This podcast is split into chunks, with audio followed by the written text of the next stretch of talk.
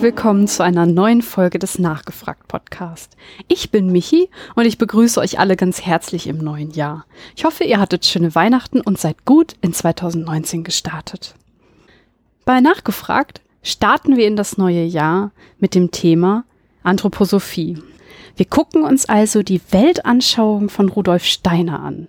Die meisten kennen die Anthroposophie im Zusammenhang mit Waldorfpädagogik, aber wir wollen uns mal anschauen, worauf die Anthroposophie noch so Einfluss hat. Ich habe mir für dieses Thema wieder einen Gast eingeladen. Herzlich willkommen, André Sebastiani. Hallo. Ja, halli, hallo. André, du bist im Internet TM als Experte für Waldorfpädagogik bekannt hast dazu auch schon so einiges gemacht. Von Haus aus bist du Lehrer. Das stimmt, ja. Aber du schreibst auch Bücher und bist Podcaster. Du bist ein Drittel des Schlaulicht-Podcasts und hast jetzt letztes Jahr ein Buch zum Thema Anthroposophie geschrieben. Ist das richtig?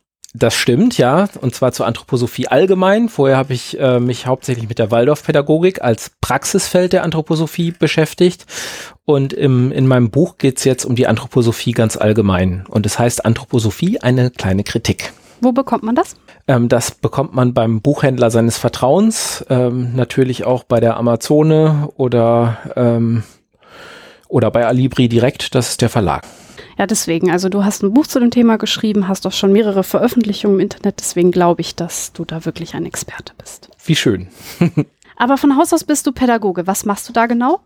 Bin Grundschullehrer äh, in Bremen an mhm. einer Grundschule in einem ja, ziemlich gemischten Stadtteil, so ein bisschen auf der Kippe, würde ich sagen. Und mit einem anderen Teil meiner Stunden ähm, bin ich pädagogischer Mit Mitarbeiter im Zentrum für Medien bei uns in der Lehrerfortbildung. Also mach da was mit, Me mit Medien und Schule und Kolleginnen und Kollegen.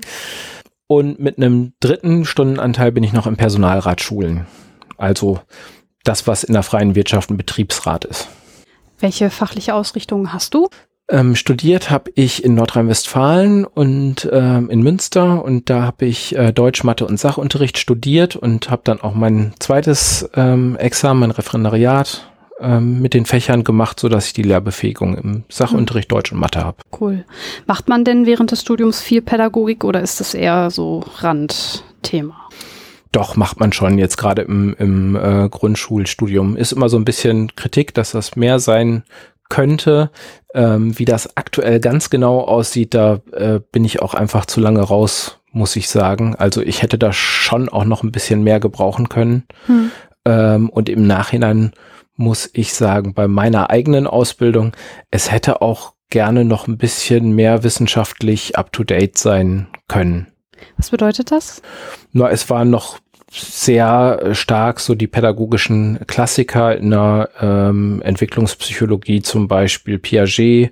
Und das ist halt auch schon einfach ziemlich alter Kram. Was hat er gesagt? Was ist die, die Idee? Ähm, der, hat so ein Entwicklungs, der hat so ein Entwicklungsstufenmodell ähm, gemacht und ähm, hatte da ganz wenig Kinder, nämlich seine eigenen, ähm, die er dazu beobachtet hat und ähm, hat dann da so, so, so Stufen aufgestellt, ähm, was Kinder auf dieser Stufe so angeblich können, aber ähm, da ist die Wissenschaft halt heute ein, ein, bisschen weiter und so, so Entwicklungsmodelle sind heute ein bisschen prozessorientierter. Also wir gehen ja nicht mehr davon aus, dass Kinder sich, sich in Entwicklungsstufen entwickeln und sozusagen die nächste Treppe erklommen haben und dann auf einmal Sachen können, die sie vorher alle nicht können, sondern das ist ja ein Prozess und auch Sachen, die Kinder heute können, die können sie vielleicht in drei Tagen schon nicht mehr und müssen das nochmal wieder lernen. Also man geht ja manchmal drei Schritte vor und zwei wieder zurück, um dann nochmal wieder nach vorne zu gehen und so weiter. Und ich glaube, das kann man mit aktuelleren Modellen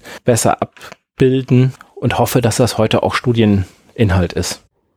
Würdest du denn sagen, dass insgesamt die Herausforderungen, von denen du eben gesprochen hast, die Pädagogik dass das aufgefangen wird oder ähm, ist das eher, dass du das dann in deiner Praxis ähm, Erfahrungen, dass du da in deiner Praxis Erfahrungen machst, die dir dann helfen, im Schulalltag zurechtzukommen mit den Schülern? Also es sind leider häufig äh, viel zu, oder ich bin leider viel zu häufig auf Praxiserfahrungen ähm, angewiesen und auch auf Erfahrung von Kolleginnen und Kollegen mhm. ähm, und hätte manchmal gerne bessere Hinweise aus der, aus der Wissenschaft. Und da muss man halt vielleicht, glaube ich, noch mal ein bisschen differenzieren zwischen den Fachdidaktiken, die es dann gibt, und der allgemeinen Pädagogik. Das ist ja ein wahnsinnig ähm, weites Feld. Aber ich glaube, gerade in den speziellen Didaktiken, wenn man halt guckt, wie bringt man Kindern im ersten Schuljahr am besten Mathe bei, was ist da der, der sinnvollste Weg, da ist es noch vergleichsweise ähm, gut. Im Deutschbereich ist es schon echt schwierig, wenn man da mal schaut, was es an, an Forschung gibt ähm, und dann versucht, sich, sich schlau zu machen. Da findet man leider viel zu wenig und leider, leider findet man auch viel zu viele ganz schlechte Studien mit hm. zu wenig Probanden, mit äh, Standardfehlern, die nicht, nicht sein müssten. Einfach, äh, also methodisch schlecht gemachte ähm, Studien. Da, da könnte ein bisschen mehr gehen und ich glaube, dann ähm, könnte sich der Unterricht auch noch mehr verbessern. So passiert auch viel in der Praxis und viel dadurch, jetzt auch gerade in der inklusiven Schule, dadurch, dass eine Klassentür heute doch offener ist, als sie äh, vor 20 Jahren wahrscheinlich war.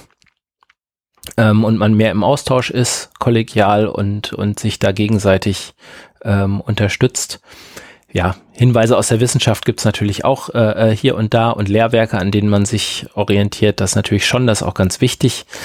Ähm, aber qualitativ ist da noch Luft nach oben, glaube ich. Würdest du denn sagen, dass, dass äh, die kleinen Schwächen, die du in dieser Pädagogik, ich sag mal in der konventionellen Pädagogik gefunden hast, auch dazu geführt haben, dass du dich mit anderen pädagogischen Ansätzen beschäftigt hast?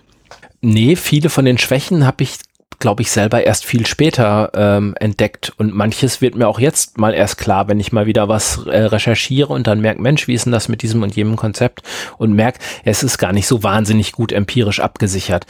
Das heißt ja dann auch nicht, dass das Konzept unbedingt schlecht ist oder nicht funktioniert. Häufig ist es auch so, wenn man Didaktiken vergleicht, dass die sich in den Leistungen, die die Schüler am Ende zeigen, äh, gar nicht so wahnsinnig unterscheiden. Deshalb will ich das auch nicht zu, zu hoch hängen. Aber als ich angefangen habe, mich mit der Waldorfpädagogik zu beschäftigen, war mir das alles noch gar nicht so sehr ähm, bewusst. Ich war bei der, als, als ich zur Waldorfpädagogik äh, kam, ähm, noch junger Lehrer und äh, las eine, eine Waldorf-kritische die Rezension eines Waldorf-kritischen Buches in der Süddeutschen Zeitung und war äh, einigermaßen von Socken da über Engel und Erdgeister und Dämonen und, und äh, allerlei Spöken-Kika-Kram äh, zu lesen. Und ich hatte die Waldorfpädagogik eigentlich so in der reformpädagogischen Kuschelpädagogik-Ecke einsortiert. Mhm. Und das hat dann eigentlich meine Neugier geweckt. Und dann habe ich angefangen, äh, mich da ein bisschen einzulesen in die kritische Literatur und äh, ja, war so ein bisschen von Socken, dass ich selber als, als äh, junger Lehrer da so wenig drüber wusste. Kann ich total verstehen. Ich meine, die meisten in der Bevölkerung denken das ja auch. Also ich habe auch nur hier Namen tanzen ist ein bisschen lustig, aber ansonsten ist es eine Reformpädagogik. Das ist das, was in der Gesellschaft so der, das Vorurteil ist.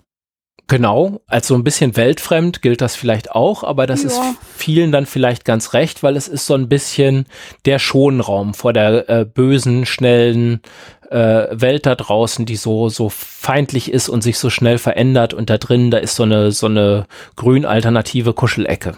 Das ist glaube ich häufig die Vorstellung und erstaunlich häufig geben auch Kolleginnen und Kollegen, die an staatlichen Schulen unterrichten, ihre eigenen Kinder zur Waldorfschule. Also es passiert passiert durchaus. Hm.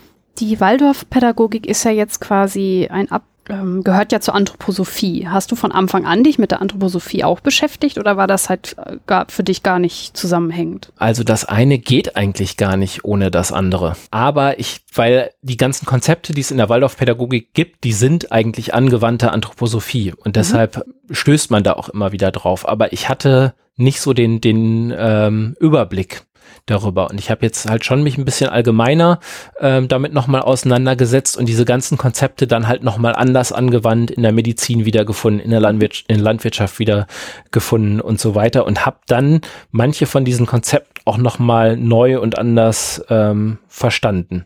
Ui. Das heißt nicht, dass ich die jetzt besser finde, aber äh, ich habe schon das Gefühl, dadurch jetzt nochmal einen besseren Überblick gewonnen zu haben.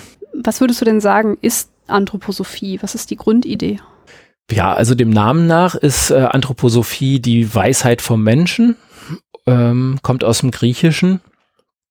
Und die Anthroposophen verstehen darunter die, die ganzheitliche kosmologische Anschauung des Menschen. Steiner hat dazu gesagt, äh, durch die durch die Anthroposophie äh, oder die, die Anthroposophie ist ein Erkenntnisweg, durch den das Geistige im Menschenwesen zum Geistigen im Weltall geführt werden solle. Also, das heißt übersetzt? Genau, also das ist ja was doppelt Geistiges, ne? Also das, ja. das Geistige im Mensch und das Geistige im, im Weltall. Und das soll man erkennen über die Anthroposophie. Und er bezeichnet die Anthroposophie als Geisteswissenschaft, also mhm. bemerkenswerterweise erhebt er seine Erkenntnislehre äh, in den Bereich der Wissenschaften. Da können wir vielleicht später nochmal drauf kommen, warum das äh, ein bisschen in die Irre führt, dieser, dieser Begriff. Er möchte jedenfalls ähm, dem menschlichen Geist auf eine Art bewusst machen, dass auch das Weltall, der Kosmos geistig ist. Ähm, und weil alles geistig ist, wird tendenziell der Materialismus abgelehnt. Mhm. Er sieht die Anthroposophie als äh, eine Wissenschaft, ja, die Erkenntnismöglichkeiten des Menschen erweitert, halt eben um diese geistigen Aspekte. Die Naturwissenschaften, die kümmern sich mehr um die materielle Welt, die ist auch da, aber das ist alles nur die halbe Wahrheit, denn neben der materiellen Welt gibt es die geistige Welt und die kann man dann mit Hilfe der Anthroposophie und den anthroposophischen Schulungsweg schauen durch Hellsicht. Also äh, er hat so eine hellsichtige Erkenntnismethode, durch die man Einsicht in die geistige Welt bekommen soll. Und wenn man das alles gut genug ausschult, dann, dann äh, bildet man so Geistorgane aus, mit denen man halt diese, diese geistige Welt hellsichtig schauen kann. Geistorgane ausbilden, was bedeutet das? Na, es ist, äh, also der, der Mensch ist nach der Idee ähm, nicht auf die herkömmlichen Sinnesorgane beschränkt, sondern es gibt weitere geistige Sinnesorgane, die man halt durch Anthroposophie erst ähm, ausbilden muss. Okay. Daraus resultiert dann ein äh, Menschenbild, das quasi sagt, okay, wenn du diese Lehre folgst, bist du erleuchtet mit dem Kosmos 1 oder wie habe ich mir das dann vorzustellen? Ähm, ja, also erleuchtet ist man dann schon.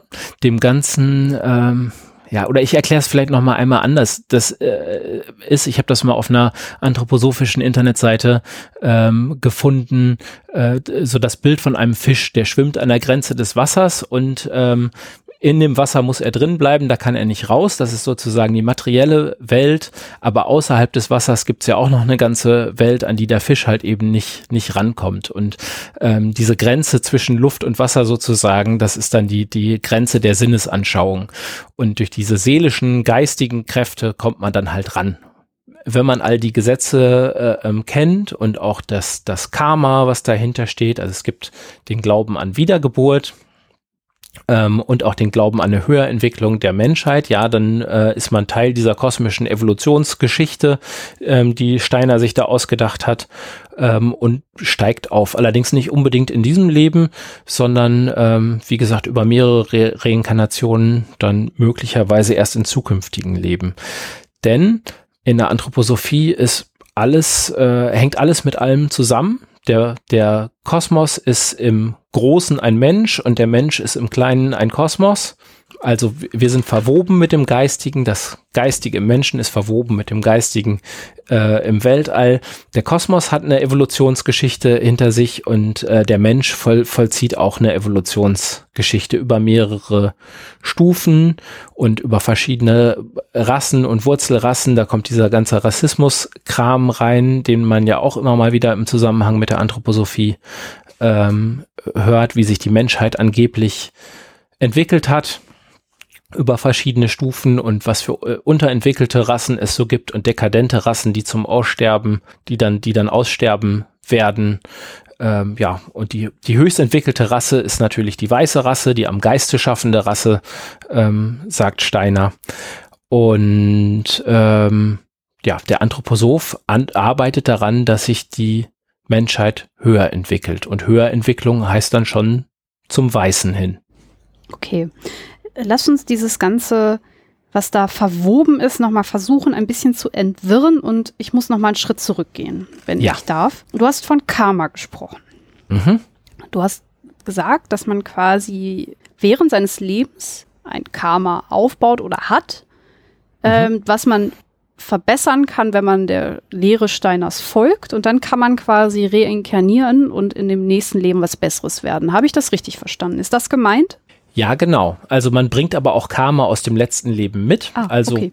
wenn man jetzt eine Disposition zu einer bestimmten Erkrankung hat oder eine Erbkrankheit hat oder so, dann ist schon die Vorstellung, dass das auch was mit dem vorherigen Leben zu tun hat. Okay. Ähm, wenn man zum Beispiel im letzten Leben zu viel gelogen hat, dann wird man halt schwachsinnig meinte der, der Steiner. Ich habe das mal in einem, in einem anderen Buch von einem Anthroposophen gelesen, der meinte, wenn man sich den Rucksack durch seine ganzen Lügen so vollgeladen hat, dann wird er im nächsten Leben halt ganz leer gemacht, der Rucksack.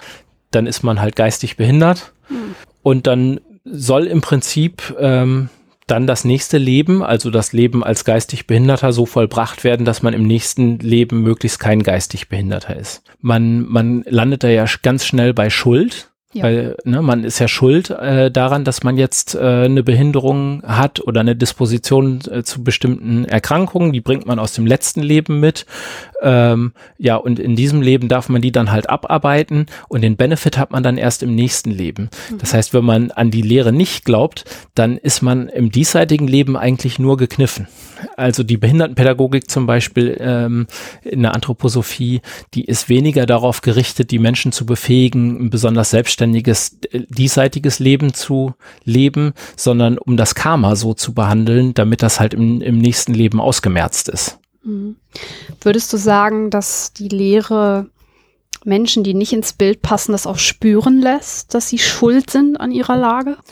Ähm, ja, das ist ganz eindeutig. Ich weiß nicht, ob das den Anthroposophen selber immer bewusst ist, ähm, aber da kommen wir vielleicht später ja auch noch drauf, auch in der anthroposophischen Medizin, ähm, wenn man da hört, was, was äh, führende Köpfe der anthroposophischen Medizin ähm, so äußern, da stellen sich wirklich die Nackenhaare auf.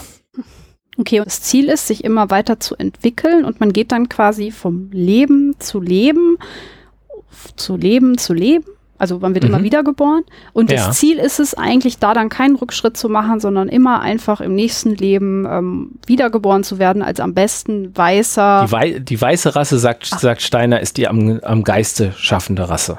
Mhm. Also die am Geiste die schaffende Rasse, dass mhm. man die werden genau. möchte. Und das verstehe ich dann auch unter Evolutionsgeschichte. Das ist das, was die meinen, wenn die von Evolutionsgeschichte reden? Diese ähm, Entwicklung? Ja, Genau, die haben halt so eine kosmische Evolutionsgeschichte dahinter laufen. Und da wird halt die, die Karma-Vorstellung, die man ja auch aus östlichen Religionen ähm, kennt, die wird da vermischt mit der Evolution. Wenn man im, im Hinduismus äh, wieder, Wiedergeburten sich anschaut, dann ist ja eigentlich das Ziel, da irgendwann auszubrechen mhm. ähm, und in, ins Nirvana zu kommen. Und das ist wie dann in der Anthroposophie? Na, in der Anthroposophie möchte man sich ja höher entwickeln. Das heißt, man nimmt das alles mit und es ist nicht die ewige, die ewige Wiederkehr, sondern man verbindet damit halt die Evolution, man ist äh, ähm, bestrebt aufzusteigen. Mhm. Und das ist halt auch eine andere Form von Rassismus als das, was man jetzt bei, bei Glatzköpfen im, im Kopf hat. Also das ist jetzt nicht, nicht unbedingt auf Vernichtung, äh, nee, nicht, nicht unbedingt, sondern das ist nicht auf Vernichtung aus, sondern eher äh, ja, man möchte geistige Entwicklungshilfe leisten, mhm. so möchte ich das mal nennen. So, dass man äh, den Neger hilft, dass er im nächsten Leben kein Neger mehr sein muss. So würde Steiner das vielleicht aus, äh, ausdrücken. Mhm. Dieser Rassismus, von dem du sprichst, der entsteht quasi aus dem Gedanken heraus, okay, ähm, du bist jetzt noch wertlos und im nächsten Leben wird das schon werden.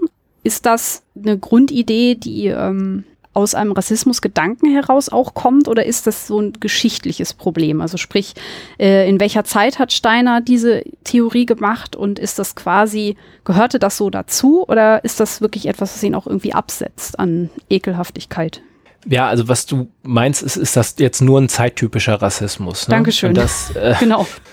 Ja, das ist so eine Ausrede, die Anthroposophen ähm, immer wieder verwenden. Die habe ich schon so oft gehört, dass ich sie nicht mehr hören kann das ist richtig und falsch zugleich, weil ähm, also Steiner lebte von 1861 bis 1925.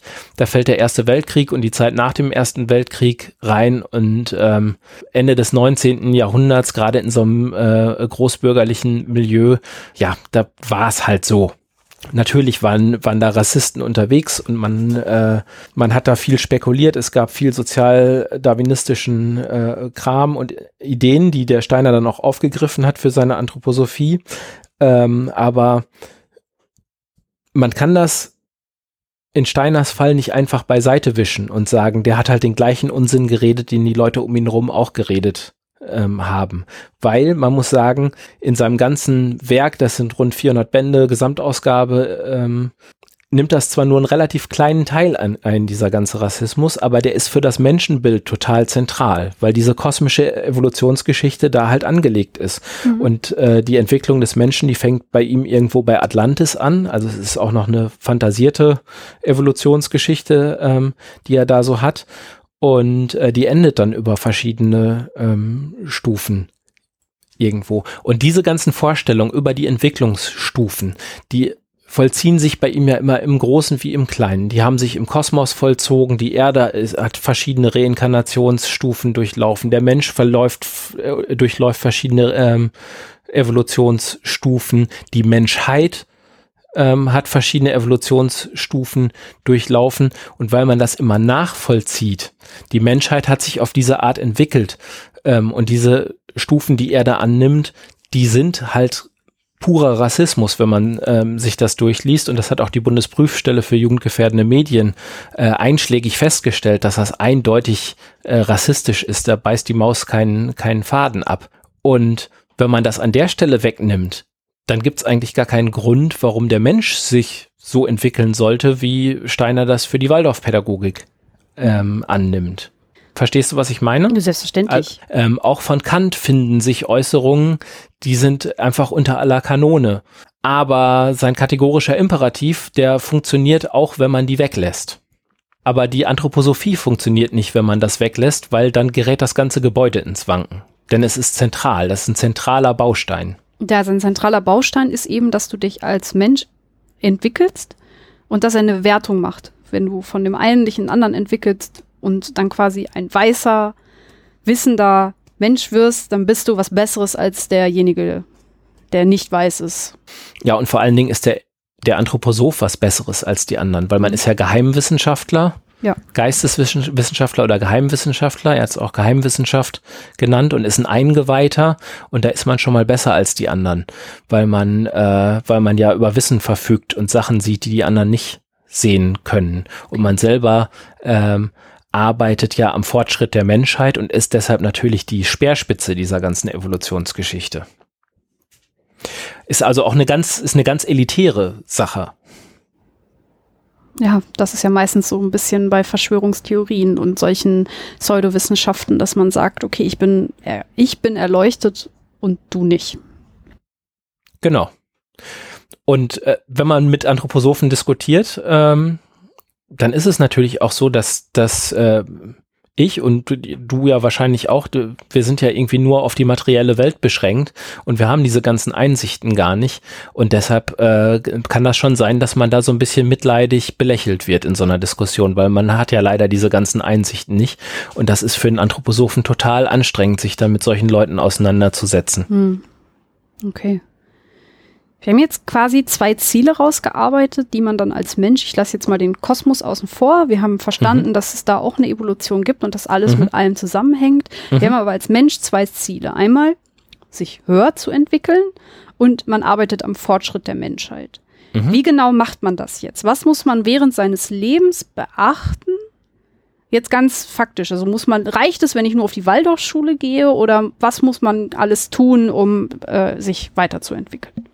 Ja, man hat halt äh, ein Schicksal und das Schicksal hat sich zu, zu erfüllen, sozusagen. Wenn man, wenn man sein Schicksal erfüllt, das alles erkennt, was einem äh, mit in den Rucksack gegeben worden ist aus vorherigen Leben und äh, dann entsprechend daran arbeitet, dann wird das dazu führen, dass man sich weiterentwickelt. Das heißt, man, man muss an dieser Erkenntnis und über die Erkenntnis auch an sich selber schon im anthroposophischen Sinne arbeiten. Und ein Weg ist natürlich auch äh, zum Beispiel in eine Waldorfschule zu gehen, wo halt auf diese besondere äh, Entwicklung natürlich Rücksicht genommen wird. Jetzt sagen die einem aber natürlich nicht, wenn man da hinkommt, äh, wir nehmen aus anthroposophischer Sicht auf all diese äh, ähm, esoterischen Konzepte Rücksicht, sondern die sagen, nee, wir gucken uns ganzheitlich das ganze Kind an. Mhm. Und nehmen da Rücksicht drauf, äh, so dass jedes Kind für sich so gesehen wird, wie es halt wirklich ist. Das stimmt aber natürlich nicht.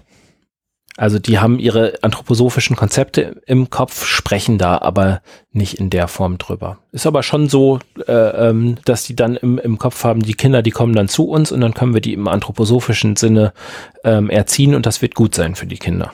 Was heißt im anthroposophischen Sinne erziehen? Ja, entsprechend der, der anthroposophischen Konzepte. Also man geht davon aus, dass der Mensch im Kleinen ein Kosmos ist und der der Kosmos äh, im, im Großen ein Mensch und der Kosmos hat eine Evolution äh, hinter sich in verschiedenen Epochen. Also da gibt es so verschiedene Erdzeitalter, der alte Mond, äh, die Erde, verschiedene Reinkarnationen der Planeten. Das muss man sich jetzt nicht wirklich merken, müssen wir vielleicht auch gar nicht so sehr darauf eingehen. Und dann hat jedenfalls der Mensch auch ähm, eine Evolutionsgeschichte ähm, hinter sich und es gibt eine Kulturgeschichte ähm, mit unterschiedlichen Kulturepochen, auch in so einem Evolutionsgedanken, ähm, also das beginnt zum Beispiel mit der ur urindischen äh, Kultur, äh, 7000 Schlag mich tot vor Christus, äh, dann kam die urpersische Kultur, die ägyptisch-chaldäische Kultur und so weiter.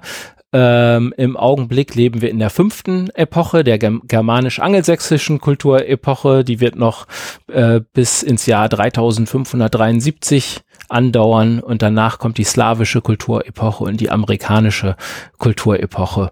Ja, und äh, im Moment sind wir halt hier, die Aria, die germanisch-angelsächsische Kultur, die hat im Moment hier die, die Führerschaft. Und wenn man es noch eins weiter runterbricht, dann gilt es halt auch für den Menschen, der dann auch ähm, verschiedene Entwicklungsstufen mitmacht. Und da gibt es die sogenannte Hüllenanthropologie. Das ist die Lehre von den, ähm, von den, ja, von den Hüllen, wie gesagt, von den Wesensgliedern sagt man auch. Und da gibt es ähm, zuerst den physischen Leib, dann den Ätherleib, den Astralleib, das Ich, das Geist selbst, äh, den Lebensgeist und den Geist des Menschen. Und ähm, mit dem Begriff Leib meint der Steiner nicht nur den physischen Körper, sondern auch die geistisch-seelischen Wesensglieder, wie er das nennt. Und wenn man auf die Welt kommt, dann ist man erstmal nur physischer Leib. Das geht immer in sieben Jahresschritten. Und wenn man dann äh, nach sieben Jahren auf der Erde ähm, ist, dann, dann wird der Ätherleib geboren und danach dann der Astralleib und danach das Ich. Und danach richtet sich auch die Waldorfpädagogik aus, weil die dann ähm, ihre, ähm, ihr Entwicklungsmodell darauf aufbauen. Also die haben dann ein, ein Entwicklungsmodell in sieben Jahresschritten. Das heißt, im Grunde ähm, führt Steiner alles auf diese Zyklen zurück. Mhm. Okay. Also das vielleicht auch noch gesagt, äh, das Geistige des Menschen zum Geistigen im Weltall, die, dieses dieses Ende der, der ähm, Evolutionsgeschichte ist, ist, dass unsere leiblichen Hüllen total überwunden werden. Also wir werden am Ende vollständig Geist sein. Uh, da interessiert mich jetzt natürlich direkt, ähm, ob Rudolf Steiner denn selbst das geschafft hat. Ist ja, ich, mir ist das ja leider, mir ist das ja leider nicht vergönnt, äh, in die geistige Welt zu schauen. Äh, wenn du Anthroposophen fragst, dann werden die sagen, ja, ganz sicher. Und der hat da ewige Wahrheiten ähm, verkündet also er selber hat das natürlich behauptet, er könnte die geistige Welt schauen und er hätte so einen Schulungsweg durchlaufen, hätte da auch einen Lehrer äh, gehabt, der ihn angeleitet äh, hat und ihm das gezeigt hat, wie das alles funktioniert. Und er hat behauptet, ähm, in so einer ewigen Weltenchronik lesen zu können, in der Akasha-Chronik zum mhm. Beispiel. Da gibt es dann auch so ein Buch aus der Akasha-Chronik. Ähm, die stehen alle frei im Netz. Ich kann äh, nur mal empfehlen, wer mal daran zweifelt, was ich hier so erzähle und äh, äh, meint, das kann doch gar nicht sein, dass das wirklich so verrückt ist.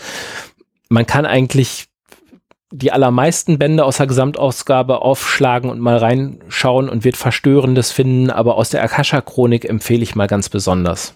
Hm. Da mal einfach reinzuschauen, beliebig irgendwo aufzuschlagen und mal zwei, drei Seiten zu lesen. Ich glaube, das werde ich mal tun. Das klingt mhm. interessant. Wenn wir jetzt aber zur äh, Pädagogik gehen, jetzt haben ja. wir mhm. Abschnitte. Was bedeutet das für das Kind? Ja, also der äh, Steiner macht dann Annahmen, was ein Kind auf welcher Stufe so kann und mhm. was es nicht kann. und was man dann schon tun darf und, und ähm, nicht tun darf, so dass man da so eine ganz grobe Einteilung hat äh, danach. Am Anfang ist man ja nur physischer Leib, da darf man halt seinen Kopf noch nicht so wahnsinnig anstrengen. Also in den ersten sieben Jahren, während man nur Körper von seiner Körperhülle umgeben ist, da ahmt man halt im Wesentlichen nach. So meinen die die Anthroposophen das. Und ähm, was noch nicht angelegt ist, soll durch Fantasie ergänzt werden. Deshalb haben zum Beispiel anthroposophische Puppen ähm, keine aufgemalten Gesichter. Die Gesichter ähm, sollen anders als bei den seelenlosen Fabrikpuppen sollen die Kinder mit ihrer Fantasie ergänzen. Und der Steiner glaubt, dass die Kinder in diesem in dieser ersten Phase, in diesen ersten sieben Jahren noch keine bildliche Vorstellungskraft besitzen und nicht fühlen können, weil das sind Eigenschaften des Ätherleibs und der ist noch nicht geboren. Das heißt, du darfst eigentlich auch nichts lernen.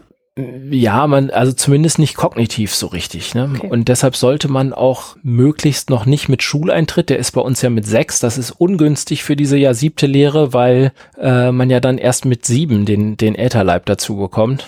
Und ähm, erst dann ist das äh, sinnvoll, überhaupt mit dem Schriftspracherwerb anzufangen. Und das ist der Grund, warum an vielen Waldorfschulen, nicht mehr an allen, weil da auch der Druck aus bürgerlichen äh, Schichten groß genug ist, ähm, dass man da so langsam dran, dran rührt. Aber äh, nach reiner Waldorflehre hält man die Kinder eigentlich im ersten Schuljahr erstmal noch davon ab, lesen und schreiben zu lernen. Das ist noch gar nicht gut. Die sollen erstmal ähm, den Ätherleib bekommen und das sieht man daran, dass sie den Zahnwechsel vollziehen. Also das äußerlich sichtbare Zeichen ist der Zahnwechsel. Dadurch sieht man dann, dass der Ätherleib geboren wird und erst dann wäre das äh, schlau, sich mit Lesen und Schreiben so richtig zu beschäftigen. Und wenn man das zu früh macht, dann kann man halt böse Krankheiten entwickeln. Und böse Krankheiten heißt dann wieder schlechtes Karma, schl heißt schlechte Entwicklung. Also man kann auch durchaus im diesseitigen Leben schon krank werden dadurch. Hm. Okay. Und dann ist man im Ätherleib was, äh, was geht dann? Nee, den bekommt man dazu. Ach so. Okay. Also Ätherleib ist auch was, das haben, also im Pflanzenreich gibt es auch einen Ätherleib, den physischen Leib, den, ähm, den, der, der ist dem Naturreich, dem Mineralreich mit zugeordnet. Da ist man halt noch gar nicht so ein richtig vollständiges Wesen. Danach kommt der Ätherleib dazu und den Ätherleib haben Pflanzen auch.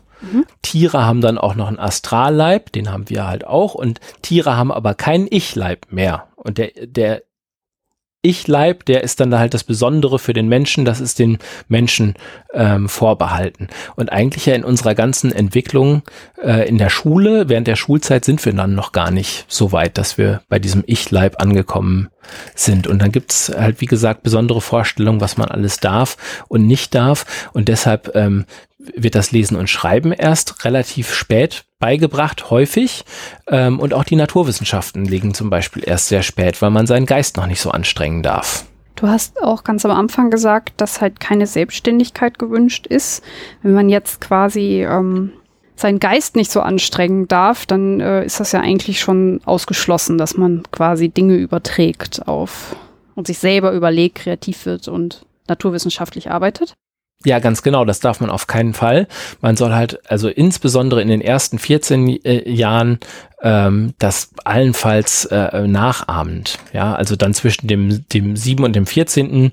Äh, Lebensjahr, also praktisch die ganze Grundschulzeit und bis in die, äh, in die Mittelstufe hinein soll das alles eher Erlebnischarakter haben. Und man soll äh, auf keinen Fall das, das kognitiv richtig äh, verstehen und durchdringen, was man, was man da macht, denn das wäre überhaupt nicht gut. Also das ist so eine Art äh, Knopfhoff-Show, die Älteren werden sich vielleicht erinnern wo man halt allerlei Sachen gezeigt wird, äh, gezeigt bekommt, so eine Art Erlebnisunterricht ohne, äh, ohne echtes Verständnis. Das wird überhaupt nicht angestrebt. In unserem, in unserem Sachunterricht zum Beispiel ist ja eigentlich immer angelegt, dass man schon mal ähm, naturwissenschaftliches Arbeiten, äh, so, so Methoden schon mal anbahnt, ähm, zumindest. Aber das ist halt bei Waldorfs noch gar nicht angesagt. Da soll man tatsächlich eher nachahmen und man soll durch, durch das Vorbild des Lehrers sozusagen alles, alles aufnehmen.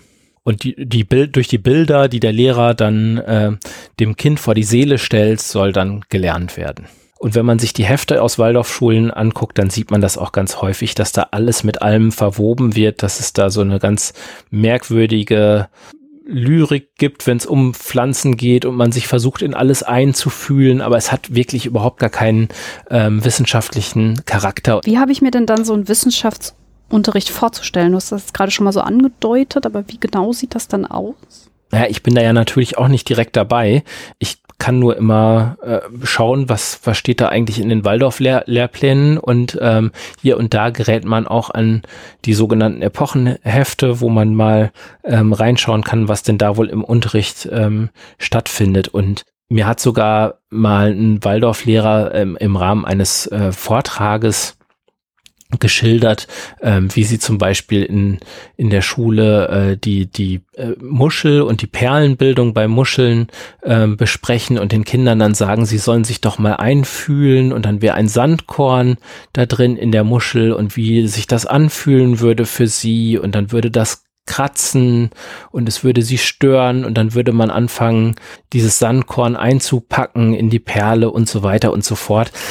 Und das ist ja vielleicht alles eine ganz nette Übung, das mal zu machen, hat aber, glaube ich, nichts damit zu tun, wie tatsächlich so eine Perle äh, entsteht und hat auch überhaupt keinen wissenschaftlichen Charakter. Also es ist viel so ein Einfühlungsunterricht, äh, es ist viel Nachmachen, es ist viel, viel Abgucken und es ist wenig kritisch nach wissenschaftlicher Methodik wirklich durchdringen. Hm wie gesagt, erstmal ist Autorität wichtig, Nachfolge wichtig. Äh, der, du hast vorhin auch an, angesprochen, der Steiner sagt dann äh, in dieser Phase, wie für die ersten Kinderjahre Nachahmung und Vorbild die Zauberworte der Erziehung sind, so sind es für die jetzt in Rede stehenden Jahre Nachfolge und Autorität, sagt er so. Und da geht es um unbedingten Gehorsam und eben nicht um so Neugierde und äh, erforschen und auch mal Fehler machen dürfen, sondern äh, man, man äh, hat diese Autorität da zu akzeptieren und äh, man soll gar kein eigenes Urteil sich bilden. Also der Steiner sagt zum Beispiel, es handelt sich nicht darum, dass das Kind äh, über alles sofort ein Urteil bildet, sondern dass es zwischen dem siebten und fünfzehnten Jahre das, was es aufnehmen soll, aufnimmt aus Liebe, aus Autorität zum Erzieher. Es gibt ja auch jetzt zum Beispiel heute auch in den Waldorfschulen Naturwissenschaften. Es mhm. ist ja auch so, dass es einen Physikunterricht gibt oder halt genau. äh, eben anderes, was ähm, wie ist das denn zu bewerten dann? Ja, also in den frühen Jahren ist es halt so, dass das ähm, eher, wo man wenig versteht von dem, was da eigentlich passiert. In den späteren Jahrgängen ist das dann schon so und äh, die, die also schon wirklich naturwissenschaftlich. Und die Waldorfschulen führen mitunter ja dann auch zum, zum Abitur und da müssen ja dann auch entsprechende Leistungen erbracht werden. Ähm, da weiß ich aber von vielen Waldorf-Lehrern und ehemaligen Waldorf-Lehrern, ähm, dass das dann häufig in den letzten Jahren so eine Art Reparaturbetrieb ist. Also alles, was man dann in den, äh, in den ersten Jahren nicht, nicht gelernt hat oder bis äh, in die Mittelstufe rein nicht gelernt hat, muss man dann versuchen, in kürzester Zeit nachzuholen weil man dann halt erst ab 14, ne, ab dem man 14 ist, in etwa loslegen kann und überhaupt ein bisschen naturwissenschaftlichen Unterricht machen darf. Und Kulturkritik ist da aber auch noch nicht äh, statt, äh, statthaft. Also man soll da schon nicht, nicht, also was auch immer Kulturkritik in seinem Sinne da sein soll, weil eigentlich ist das ja alles vom Menschen geschaffene, da wird ja eigentlich die Wissenschaft auch dazugehören. Wahrscheinlich auch Politik und all sowas wird auch nicht Genau, genau, genau. Ähm, ist das denn, also heute auch noch so? Also, ähm, oder wurde mittlerweile auch diese Waldorf-Pädagogik etwas aufgebohrt und halt, dass man sagt, okay, wir müssen ein bisschen mit dem Zahn der Zeit gehen? Also man kann, glaube ich, schon sagen, dass Waldorfschulen unterschiedlich sind und dass die nicht automatisch alle gleich sind. Ich würde aber sagen, dass die Waldorfpädagogik sich nicht weiterentwickelt hat. Und das äh, kann man eigentlich Monat für Monat in der Haus Postille der, ähm, der Waldorf-Leute nachlesen. Das ist die Zeitschrift Erziehungskunst, die ist auch im Internet, das kann man gerne mal googeln und da mal reinlesen. Ähm, die haben da auch immer so eine, so ein, äh, eine eigene Abteilung für Esoterik und man merkt da schon, dass die da tatsächlich noch sehr dran glauben. Und wenn man sich die Waldorf-Lehrpläne anguckt, dann sieht man auch, dass da tatsächlich Anthroposophie drunter steckt. Das ist nicht immer sichtbar für jeden, der sich nicht damit auskennt. Ähm, also warum das jetzt so ist, warum da noch keine Naturwissenschaften ähm, stattfinden. Aber die Anthroposophie liegt dann da schon drin. Wie ist denn, wenn man jetzt mal weggeht von dem Wissenschaftsunterricht, so eine Schule in sich organisiert? Wie ähm, behandle ich Schüler? Gibt es da eine Systematik? Wie funktioniert das da dann? Ja, also da habe ich äh, im Prinzip zwei Stellwerte sozusagen. Das eine ähm, ist das, was ich schon gesagt habe, diese, diese Jahr siebte Lehre. Da weiß ich halt, was Kinder in, einer, in einem bestimmten Alter eigentlich können können und, und was man mit ihnen tun sollte. Und dann gibt es die sogenannte Temperamentenlehre, die geht ja auch aufs Altertum äh, zurück nach der Vier-Säfte-Lehre. Was bedeutet ähm, das? Kann man da das gibt es verschiedene, gibt's verschiedene Charaktertypen, also Choleriker zum Beispiel, Phlegmatiker, ähm, Sanguiniker. Und da werden die Kinder in, in diese Charaktertypen eingeteilt. Ähm, gibt es dann zum Teil auch so dominierende äh, Charaktertypen und dann noch untergeordnete, kann man sich vielleicht ein bisschen vorstellen wie Sternzeichen und Aszendent. Danach gibt es die, die Behandlung. Also sagen wir mal, es gibt unterschiedliche Schubladen, je nach Jahr siebt ziehe ich die Schublade auf, zu dem Jahr siebt, was dem, dem Kind entspricht. Und darin sind dann noch verschiedene Fächer, ähm, je nach Temperament, das das Kind dann hat. Und äh, in jedem Fach liegt dann genau die Behandlung drin, die Steiner dafür vorsieht. Und äh, diese Behandlung lässt man dem Kind dann zuteil werden. Es ist also das gerade Gegenteil von ganzheitlich. Es ist eine ganz grobe Kategorisierung, die dem zugrunde liegt.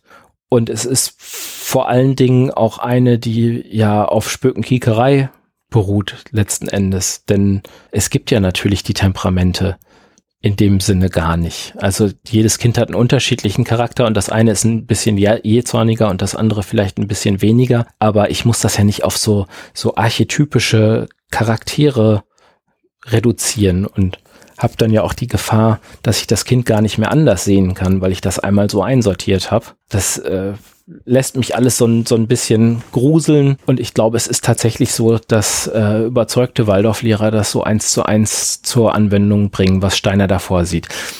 Um es vielleicht mal einmal auf den Punkt zu bringen, der Waldorflehrer sieht das Kind halt nicht, wie es ist, sondern wie Steiner schon immer wusste, dass es zu sein hat.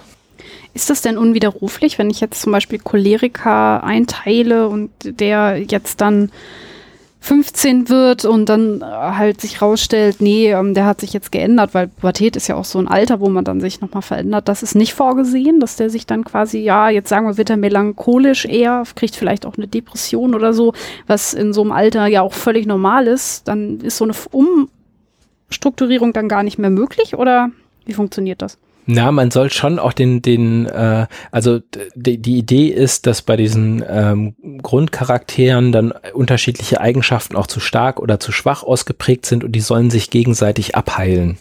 So. Ähm, und so wird dann auch die Sitzordnung gewählt. Also dass dann ein Choleriker neben einem Phlegmatiker sitzt und das soll sich dann so, so, so entsprechend gegenseitig beeinflussen, dass das gut wird am Ende. Also das, das Temperament soll schon behandelt werden.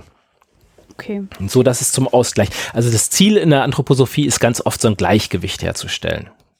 Ein inneres Gleichgewicht. Da ist ja auch erstmal gar nichts verkehrt damit, wenn man das nicht allzu esoterisch betreibt. Also, dass man möchte, dass Kinder ausgeglichen sind, äh, da ist ja erstmal nichts nichts dran verkehrt. Aber wenn ich äh, ein Kind darauf festlege, dass es halt eben Choleriker ist und dass es deshalb neben einem bestimmten anderen Charaktertyp sitzen muss und dass es dann vielleicht also auch an welcher Stelle es in der Klasse sitzt, dass ich all sowas zur Anwendung bringe in der Vorstellung, das führt dann dazu, dass es ins Gleichgewicht geführt wird. Das finde ich halt äh, ziemlich abstrus. Okay, du hast jetzt also ganz viele Annahmen beschrieben, die quasi in diese Waldorfpädagogik Einzug nehmen. Wie ist dieser Organismus Schule? Gibt es da noch was, woran sich Lehrer orientieren müssen, was noch wichtig ist an der Stelle? Es ist in der Anthroposophie vieles dann auch noch dreigegliedert. Also es kommt so eine, so eine äh, Dreigliederungsvorstellung dazu und diese Dreigliederung ist immer Denken, Fühlen und Wollen. Mhm. Das ist so eine, Organi ja, so eine, so eine organizistische äh, ähm, Vorstellung, die Waldorfschule selber ist wie ein Organismus, der dreigegliedert ist, das Weltall ist ein Organismus, der dreigegliedert ist, der einzelne Mensch ist ein Organismus, der dreigegliedert ist und so weiter. Und die Waldorfklasse halt auch. In der Schule gibt's äh, äh, ja, wie gesagt, das Denken, Fühlen und Wollen.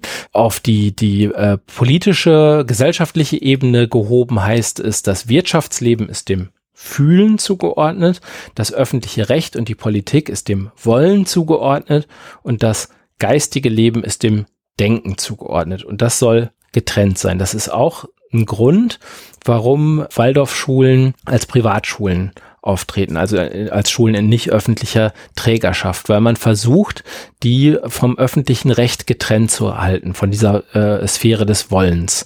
Und ähm, die Waldorfpädagogik bezieht sich oder äh, sieht sich selbst ähm, als äh, Erziehungskunst an.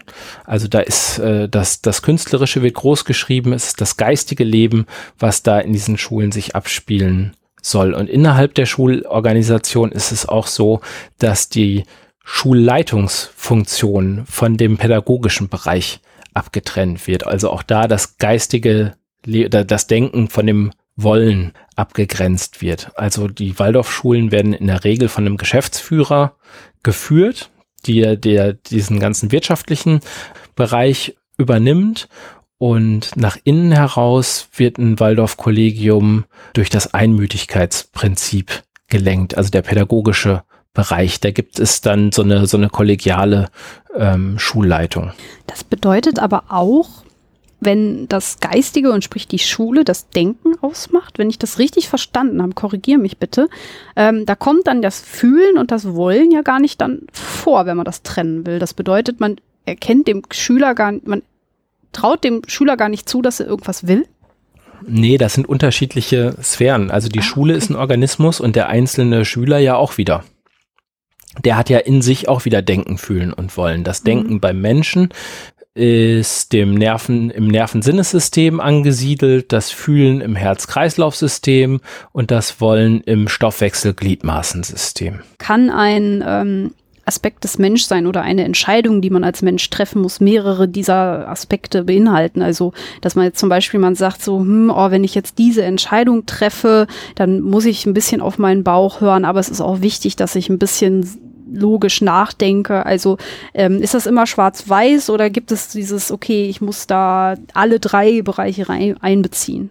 Ja, das hat schon, also natürlich kann, kann eine Entscheidung unterschiedliche Aspekte haben, aber Ziel ist halt am Ende immer ähm, das Gleichgewicht. Jetzt wird man mhm, möglicherweise bei uns sagen, ähm, dass wir das ganze Kognitive als, als äh, äh, Skeptiker viel zu hoch hängen und deshalb das Denken vielleicht zu stark ausgeprägt ist und das Fühlen wahrscheinlich zu schwach ausgeprägt ist. Und das müsste man vermutlich irgendwie behandeln. Ich weiß nicht genau, wie man das behandeln kann. Okay, und das ist dann jetzt auch, diese Dreigliedrigkeit ist quasi so die Basis, auf der auch so Waldorf-Lehrer dann in die Klassen gehen, in das Ökosystem Schule und von da aus gehen sie weiter zum Menschenbild, zur Entwicklung und eben auch zu dieser Einteilung. Ja, also die, die, die Organisation der Waldorfschule nach, nach innen mhm. folgt so einer Dreigliederung. Und der Mensch ist einerseits dreigliedrig, aber andererseits hat er ja auch seine Temperamente und die ja siebte und so weiter. Da gibt's halt die unterschiedlichsten Vorstellungen und so ein bisschen ähm, ist das an der, an der Stelle, fand ich jedenfalls bei der Beschäftigung damit auch widersprüchlich. Ich muss sagen, ich bin die ganze Zeit schon völlig verwirrt, weil da so viel drin ist, was total ja, schwer ich, zu verstehen ist. Ich ähm, muss auch gestehen, ich muss an vielen Stellen das immer auch nochmal selber hm. ähm, nachschlagen und mir da nochmal eine Tabelle vor, vor Augen nehmen, um das äh, richtig auf, auf dem ja. Schirm zu haben. Und ich weiß auch gar nicht, ob man das bis ans Ende durchdringen muss. Der Anthroposoph wird natürlich sagen, ja natürlich, und deshalb hast du ja auch keine Ahnung davon. ja. ähm, aber also wie ich vorhin schon gesagt habe, man soll den Steiner mal nehmen, irgendwo aufschlagen, mal drei Seiten lesen und mal schauen, ob man einen geistreichen Satz da drin findet, ich bin der Meinung, nein, da steht wirklich nur Stuss. Von vorne bis hinten schreibt der Steiner nur Stuss und Anthroposophen haben bis heute nicht gemerkt, dass ihr Kaiser gar keine Kleider anhat. wenn wir gerade bei den Anthroposophen sind, du hast ja jetzt öfters schon mal die Lehrer erwähnt. Würdest du denn sagen, dass das heute noch so gelebt wird? Du hast es eben schon mal so ein bisschen angedeutet, aber ich würde das, würde da gerne noch mal drauf eingehen. Ähm, sind das alles Ideen, die jetzt eher veraltet sind, oder sind Lehrer immer noch auf diesem Zug zu sagen, so okay, ähm, ich teile dieses Kind in diese ähm, Temperamente ein. Ich setze die Kinder in der Klasse so hin und ähm, ich achte darauf, dass Fühlen, Wollen und Denken in einem Gleichgewicht sind.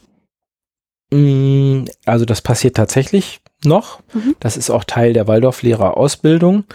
Ähm, inwieweit das jetzt jeder einzelne Kollege in der Praxis durchzieht, das kann ich natürlich äh, von meinem Schreibtisch aus hier ähm, schlecht beurteilen. Ich kriege da aber immer wieder Zuschriften, ähm, die mir das bestätigen, dass das so ist.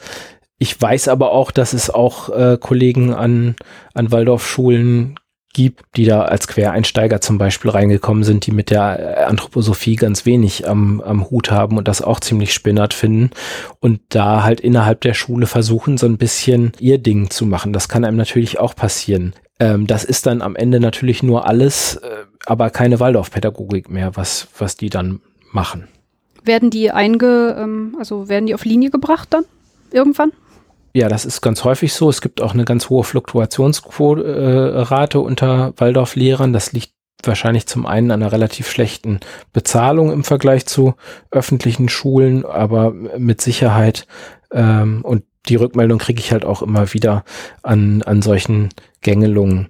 Also es gibt an jeder Schule überzeugte Anthroposophen. Ich glaube, das, das kann man sagen. Und äh, der Bund der Freien Waldorfschulen, der auch die Namensrechte ähm, hält. Also eine Waldorfschule darf sich nur Waldorfschule nennen, wenn die organisiert ist über den Dachverband, über den Bund der Freien Waldorfschulen. Die Gründung von der Waldorfschule passiert dann immer so, dass es einen Gründungslehrer gibt und dass es äh, in der Regel ja auch Elterninitiativen gibt, die für die Gründung von so einer Waldorfschule suchen. Und diese Gründungslehrerstelle, die wird dann auch ausgeschrieben über den Bund der Freien Waldorfschulen.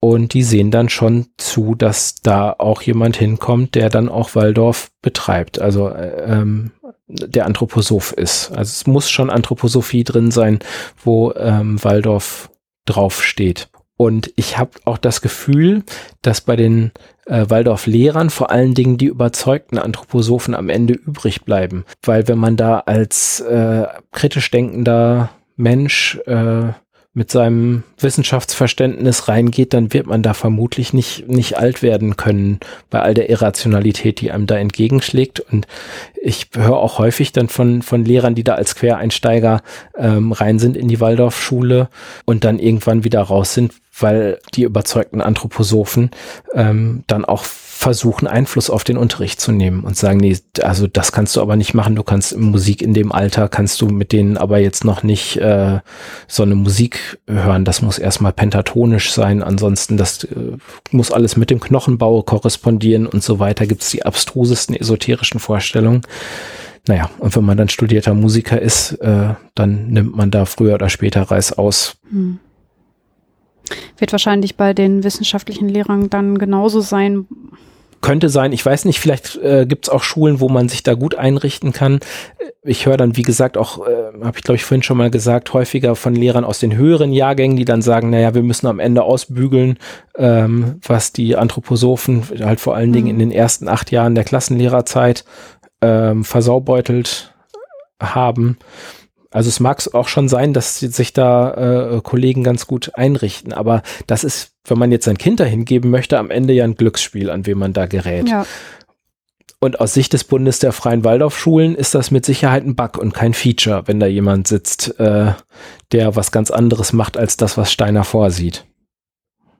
Verstehe. Ähm, da müssen wir natürlich auch noch mal kurz über den Rassismus reden, den wir im ersten Teil schon angesprochen haben.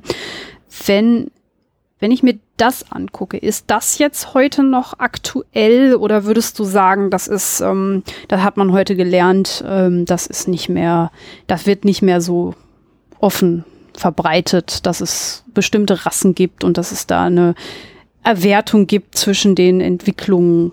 Wird das noch gemacht in den Schulen?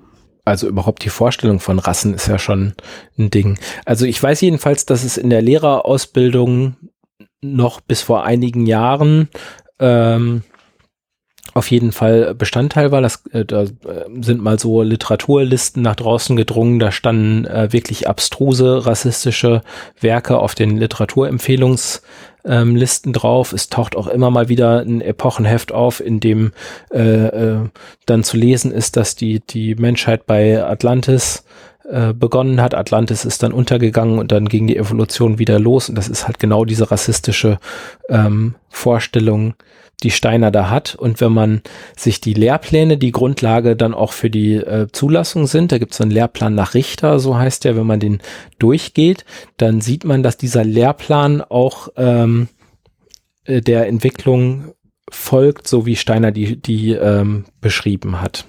Also die Vorstellung ist, dass der Mensch in seiner Entwicklung die Entwicklung der Menschheit nachvollzieht. Natürlich hängt auch da alles mit allem zusammen. Und man ist dann in einem bestimmten Alter, ist man Römer und Grieche und zieht dann übers Mittelmeer und so weiter. Ganz abstruse, auch eurozentrische Vorstellungen dahinter. Und wenn man schaut, wie die Geschichtsthemen zum Beispiel angelegt sind, dann äh, äh, sieht man, dass das genau dieser, dieser Beschreibung folgt. Insofern ist das schon drin. Das kriegt man als Ich würde Schüler aber mit? nicht, nee, das kriegt man als Schüler ganz oft nicht mit. Und ich glaube, äh, könnte mir sogar vorstellen, dass vielen Lehrern gar nicht bewusst ist, was da an Rassismus eigentlich ähm, drin steckt. Also da könnte man vielleicht sagen, äh, zum Glück funktioniert diese ganze Anthroposophie gar nicht, sonst würden die das ja alle mitbekommen. Was meinst du damit? Ja, weil das halt, glaube ich, unter dem Radar läuft. Ne? Wenn du ein bestimmtes Thema hast, das hat ja erstmal mit Rassismus nichts zu tun. Erst wenn man das zu Ende denkt und sagt, warum kommt dieses Thema jetzt in diesem Schuljahr dran und warum war es vorher das andere, dann müsste man sagen, naja, weil sich der Mensch ja so entwickelt, wie sich die Menschheit entwickelt und dann kommt man, wenn man äh, diesen ganzen Faden dann aufspinnt, ran, äh, äh, landet man irgendwann auch bei der Rassenentwicklung des Menschen. Aber ich glaube, so weit wird das in aller Regel gar nicht durchdrungen. Und es gibt neben den unsäglichen Rassismen in, in äh, Steiners Werk, wo er sich wirklich fürchterlich auslässt, zum Teil über den Neger, bei dem es im Hinterhirn ständig kocht, wo die Sonne Afrikas im Hinterhirn kocht und der auch ein starkes Triebleben hat und so weiter. Gibt's also abstruse Zitate, gibt es auch vor allen Dingen aus seinem Frühwerk, äh, ziemlich humanistisch klingende Zitate und die werden dann halt lieber aus dem Schrank geholt und das kennt man vielleicht ja auch aus der religiösen aus der Beschäftigung mit religiösen äh, Texten, dass man halt lieber im Neuen Testament blättert als im Alten Testament ähm, und sich das selber gar nicht allzu sehr bewusst macht, äh, was da noch so alles schlummert. Ich muss ja sagen, dass die Verbindung zur Religion, da musste ich jetzt gerade einmal zucken. Ich bin selbst überhaupt nicht religiös und ähm, habe Mhm. da auch so ein ambivalentes Verhältnis zu Kirche und Religion. Das ist äh, Thema einer anderen Sendung vielleicht. Aber ich muss sagen, die Qualität der Anthroposophie, was so dieses ich werte zwischen den einzelnen Menschen, ich rede von Rassen und Höherentwicklung und ich teile Kinder ein in Temperamentenlehren, das hat schon mal noch eine andere Qualität, meiner Meinung nach. Eine andere Qualität als eine religiöse. Ja. Ähm, ja, aber es gibt auch einen religiösen Ableger der Anthroposophie mit der Christengemeinschaft und die Übergänge sind äh, fließend. Also die Anthroposophie ist noch viel umfassender, aber sie ist auch quasi religiös, weil das, was ihr zugrunde liegt, das muss man glauben, das kann man nicht beweisen. Das ist richtig. Also ähm, du meinst, dass die Anthroposophie einen Ableger in der christlichen Gemeinschaft hat oder ähm, also nee, es gibt die Christengemeinschaft, heißt das, das ist ein Ah, okay. religiöser äh, Ableger der Anthroposophie. Okay, verstehe. Der ist natürlich auch die Christusgeschichte, die es da gibt, ähm, ist mit dieser ganzen Evolutionsgeschichte verwoben und äh, ja, der Christus, der dann sein Blut äh, in Golgatha vergossen hat, der hat damit die Erde geheilt und so. Okay. Also das heißt, ähm, die Vorstellung von Jesus ist, äh, ist, eine, ist so eine Vorstellung von so einem höheren Wesen, das halt die Erde geheilt hat. Ähm, ja, genau. Das ist auch so eine, so eine vergeistigte Vorstellung. Gibt es auch verschiedene Reinkarnationsstufen, die dann zu Jesus geführt haben und so weiter. Aber da muss ich gestehen, ähm, bin ich inhaltlich nicht so drin. Alles gut, dann gehen wir zu was, zu was anderem. Du hast ganz am Anfang gesagt, aber wir, wir bewegen uns ja jetzt schon sehr stark aus dem Wissenschaftlichen raus, sind sehr religiös. Nicht, dass wir das nicht schon die ganze Zeit werden, aber jetzt haben wir es ja gerade nochmal rausgearbeitet. Und du hast am Anfang aber gesagt, dass Rudolf Steiner trotzdem die Anthroposophie als Geisteswissenschaft versteht. Mhm. Wie kommt das? Da gibt's verschiedene Erklärungsansätze. Der eine wäre, dass diese Verwirrung, die an der Stelle entsteht, nicht ungewollt ist. Also er selber hatte auch, äh, wäre gerne Wissenschaftler geworden, mhm. ist äh, promovierter Philosoph. Allerdings ist seine, seine ähm, Dissertationsschrift, also auch nur wenige Seiten, ich glaube 36 Seiten oder so, äh, stark ganz dünnes Heftchen, kann man sich mal durch, äh, durchlesen. Die äh, war derartig schlecht und, und fehlerhaft, dass er nur so gerade bestanden hat damit. Und damit war ihm eine wissenschaftliche Karriere äh, versagt. Mit der Doktorarbeit konnte man, konnte er im Wissenschaftsbetrieb nichts werden. Und das hat ihn in eine große Lebenskrise gestürzt und er ist dann in der Folge erst ähm, zur Theosophie gekommen. Das war der Vorläufer ähm, und ist da ganz schnell aufgestiegen ähm, innerhalb der Theosophie und hat dann seine eigene Abspaltung begründet, die dann heute noch die, die Anthroposophie ist. Was ist die Theosophie? Die Theosophie ist äh, äh, die Lehre nach äh, äh, Blavatsky, ist halt wie gesagt der, der Vorläufer und das ist eine Geheimlehre, die ähm, auf die Okkultistin Blavatsky zurückgeht. Hm. Und da sind so Inhalte von, von indischer Religiosität und Spiritualität äh, verwoben. Und da gibt es halt auch schon diese ganze kosmische Evolutionsgeschichte. Und äh, ja, da ist der, der Steiner dann eingestiegen, ist dann da zum, zum äh, äh Führer aufgestiegen, also hat da ganz schnell ein, ein Publikum gefunden, das ihm willig zugehört hat und hat dann seine Wandlung da zum, zum Esoteriker vollzogen und dann in der Folge seinen eigenen Ableger begründet. Also im Prinzip ist äh, die Anthroposophie eine Variante von der, von der Theosophie. Dennoch nennt er es Wissenschaft. Was, was steckt denn dahinter? Wie ist denn sein Verhältnis zur Wissenschaft? Ja, also er behauptet, dass man, äh, wenn man diesen Schulungsweg durchläuft, durch den man zur Erkenntnis höherer Welten ähm, kommen kann, dass man da zu genauso sicheren Einsichten bekommen, äh, kommt und äh, auch ja, äh, vergleichbaren Einsichten, wie die Naturwissenschaften halt zu ihren Erkenntnissen kommt.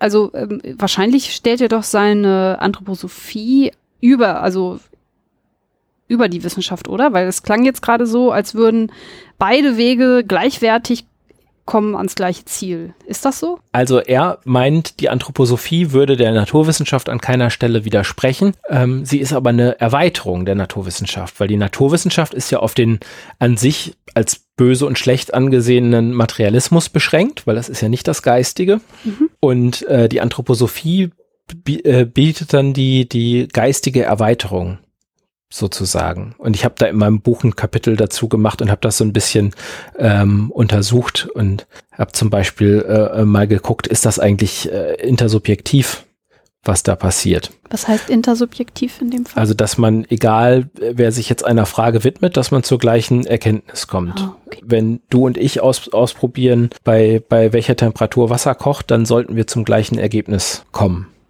Hm. Innerhalb der Messfehler, die wir die wir so haben. Und ähm, der Steiner behauptet ja, alle, alle kommen zur gleichen Erkenntnis, wenn sie den, den Schulungsweg beschreiten. Also alle würden zum Beispiel die Erkenntnis haben, dass man sich in so Jahrsiebten entwickelt, wenn man, äh, wenn man das richtig betrachtet. Und um das zu können, muss man so einen Schulungsweg beschreiten. Das heißt, man hat dann so einen geistigen Lehrer, mit dem man sich abstimmt. Mhm. Also man spricht dann mit dem darüber und seine Schauung, das, was man so erfahren hat in der, in, in, der geistigen Welt, das bespricht man dann mit dem. Und der bringt einem das sozusagen bei, wie man richtig in die geistige Welt schaut. Und das heißt, auch da hätte man sozusagen so eine kleine Evolutionskette drin. Also ich habe wenn ich es jetzt könnte, ich hätte es von meinem Lehrer gelernt, der hätte es von seinem Lehrer gelernt und so weiter. Und so kommt man ja irgendwann zurück an den allerersten Lehrer. Ja. Und jetzt könnte man meinen, wenn ich Stille Post in meiner Schulklasse spiele, kommt ganz selten am Ende das gleiche raus wie das, was ich am Ende reingeflüstert habe, dass sich die Lehre über diese Tradierung auch verändert und deshalb vielleicht gar nicht mehr die wahre, echte Schauung, wie sie am Anfang mal angelegt worden ist, heute tradiert wird. Aber selbst wenn man den Effekt mal weglässt, müsste man ja immer noch voraussetzen, dass der erste Lehrer dass der richtig schauen kann. Ja. Also, dass der das wirklich kann. Und ansonsten könnte er ja immer nur seine Täuschungen an den jeweiligen Schüler wieder weitergeben und der würde es dann wieder als Lehrer an seinen Schüler weitergeben. Insofern ist das nicht wirklich intersubjektiv, selbst wenn der Geheimschüler und sein Lehrer zur gleichen Erkenntnis kommen. Hm, das folgt aber für mich auch schon so ein bisschen daraus, dass ja eben die Anthroposophie keine wissenschaftliche Methode ist, sondern ja so einen Allmachtsanspruch hat, alles erklären zu können und da auch gar kein Handwerkszeug an die Hand gibt, wie ich das rausfinde. Also zumindest kein, ähm, also genau. das ist ja so ein, so ein, so ein, so ein esoterisches Ding halt, ne? Ja, ohnehin ist das, das Ich, also die, die eigene Persönlichkeit, äh, ist so eine Sache in der Anthroposophie. Das ist ganz interessant, weil man da manchmal, wenn es so um den freien Willen und so geht, ist man fast wie so ein Zuschauer in diesem ganzen kosmischen Theater, was da um einem herum aufgebaut wird. Und das ist manchmal, ja, also das ich ist da, hat er schon, wenn man das philosophisch betrachtet, hat er schon einen schwierigen Stand. Und zum Beispiel, wenn man, wenn man jetzt von seinem Lehrer angewiesen wird, dann darf man auch nicht zu viel von sich selbst rein äh, reingeben. Also ich habe hier so ein Zitat, da äh, sagt der Steiner, wer ohne bestimmte Tatsachen der übersinnlichen Welt den Seelenblick zu richten, nur Übungen macht, um in die übersinnliche Welt einzutreten, für den bleibt diese Welt ein unbestimmtes, sich verwirrendes Chaos. Mhm. Man lernt sich einleben in diese Welt gewissermaßen naiv, indem man sich über bestimmte Tatsachen derselben unterrichtet, also der Lehrer und sein Schüler, die unterrichten sich mhm. und dann gibt man sich Rechenschaft, wie man die Naivität verlassen, voll be bewusst selbst zu den Erlebnissen gelangt, von denen man Mitteilungen erlangt hat. Also das heißt, der, der Lehrer sagt einem schon, was man da zu sehen hat. Mhm. Der anthroposophische Lehr Lehrling, der lernt dann also nicht Selbsterkenntnisse zu gewinnen, sondern er lernt, wie er die Erkenntnisse von seinem Lehrer nachvollzieht. Deshalb halt nicht intersubjektiv. Und wenn du sagst, er kriegt kein Werkzeug an die Hand, dann wäre halt so, so eine empirische Überprüfbarkeit des Ganzen, ne? Mhm. Wäre ja auch noch so ein Punkt. Also habe ich halt auch mal geguckt, wenn man jetzt sagt, der Steiner hat ja gesagt, äh, die Lehre ist ähm, steht nicht im Widerspruch zu den Naturwissenschaften und ähm, er hat auch gesagt, im, im Laufe der Zeit wird man auch sehen, dass sich die Anthroposophie auf die Naturwissenschaften zubewegt. Mhm. Also weil die Erkenntnisse ja immer besser werden und die nicht im Widerspruch stehen und sich das an keiner Stelle äh, widerspricht, wird man schon sehen, da wird man näher aneinander rücken. Aber wenn man mal schaut, was er auch schon selber erzählt hat über die Relativitätstheorie oder über Schall, ähm, da hat er so viel äh, Unsinn erzählt, was zu seiner Zeit vielleicht, also in aller Regel auch schon eigentlich klar war, aber so populärwissenschaftlichen Vorstellungen entsprach, die er sich dann gegriffen hat, aber wo man heute wirklich sagen kann, es ist völliger Quatsch. Also er behauptet zum Beispiel, das Herz ist keine Pumpe. Also das Herz wird sozusagen durch die Lebenskräfte angetrieben, aber es ist selber keine, keine Pumpe, die das Blut antreibt.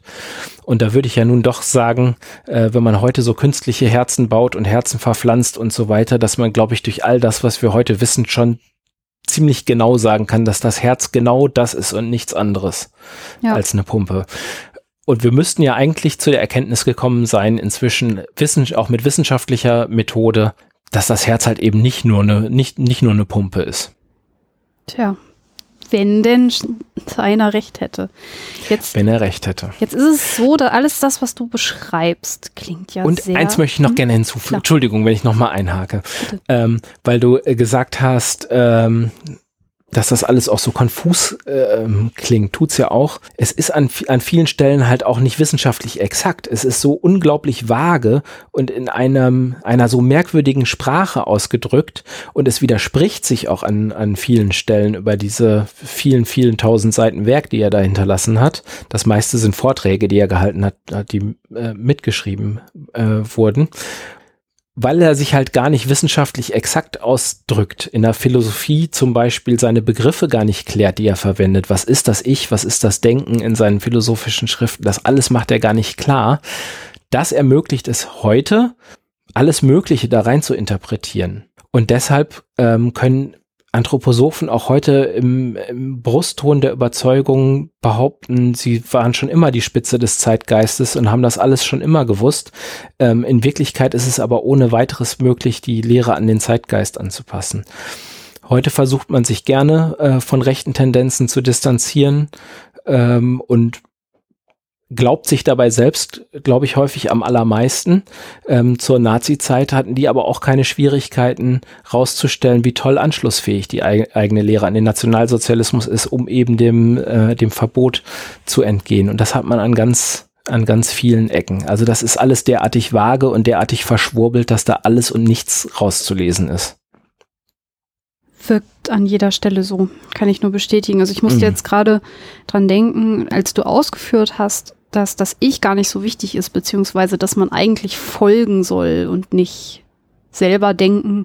Ähm, da musste ich so ein bisschen innerlich lachen, weil ja eigentlich ab dem Alter 21 ja das Ich und das Geistes selbst oder so ähnlich hieß es mhm. ja im Vordergrund mhm. steht. Das ist doch schon ein Widerspruch in sich. Auf der einen Seite soll ich erleuchtet sein und dann halt mich so geistig weiterentwickeln, aber auf der anderen Seite soll ich schön klein bleiben und der Autorität folgen. Das ist doch auch irgendwie komisch. Ja, Nachfolge und Autorität ist ja auch in einem äh, bestimmten Erziehungsalter äh, ist das Grundmotto der, der Erziehung. Mhm. Genau. Und gleichzeitig behaupten sie aber immer zum kritischen Denken zu äh, erziehen und das ist halt totaler Quatsch. Man muss das auch einen Moment sacken lassen, weil ähm, es ist natürlich also ich persönlich empfinde das schon als eine große Gefahr. Ähm, bei dem Rassismus ist es, glaube ich, schon so, dass man sagen kann, okay, so wie du sagst, dass es bei den Kindern vielleicht nur so unterschwellig ankommt. Aber was ja definitiv bei den Kindern ankommt, ist ja dieser irrationale Weg und dieses nicht mehr wahr von unwahr unterscheiden und ähm, Karma und der ganze Kram. Und da sehe ich halt eine große Gefahr, äh, weil sie halt auch gar nicht lernen, Sinn von Unsinn zu unterscheiden. Und das, da muss ich manchmal ein bisschen schlucken, wenn ich das höre. Ja, es ist ja im, Gegen, im, im Gegenteil so, dass man eher lernt, ähm, ganz stark auf seine Intuition zu vertrauen. Und der wissenschaftliche Ansatz wäre ja doch eher, sich selbst auch mal ein bisschen zu misstrauen an bestimmten ähm, Stellen. Ja. Und da sehe ich halt auch eine ganz große Gefahr drin. Ja, natürlich. Okay, jetzt haben wir ja so äh, rausgearbeitet, wie so die Waldorfpädagogik funktioniert, aber auch ganz stark so ein bisschen nochmal die Grundidee der Anthroposophie erarbeitet. Und da kam irgendwie raus, aus meiner Sicht, korrigiere mich, wenn du es anders siehst, ja irgendwie so ein Allmachtsanspruch. So, ich weiß alles, ich kann alles, ich kann was übers Herz sagen, ich kann aber auch was über die Kinder sagen. Ähm, das wirkt auf mich, als würde die Anthroposophie so ziemlich sich überall einmischen. Ist das so? Ähm, ja, das ist schon so. Also dadurch, dass man ja übersinnliche Erkenntnis äh, hat und, und äh, über, übersinnliche Einsichten zu allen möglichen Dingen, fühlt man sich da auch berufen, zu allen möglichen Dingen äh, den Senf dazu zu geben. Und äh, Steiner insbesondere ist da ein gutes Beispiel dafür, der bei maximaler eigener Ahnungslosigkeit da sich stark hervorgetan hat.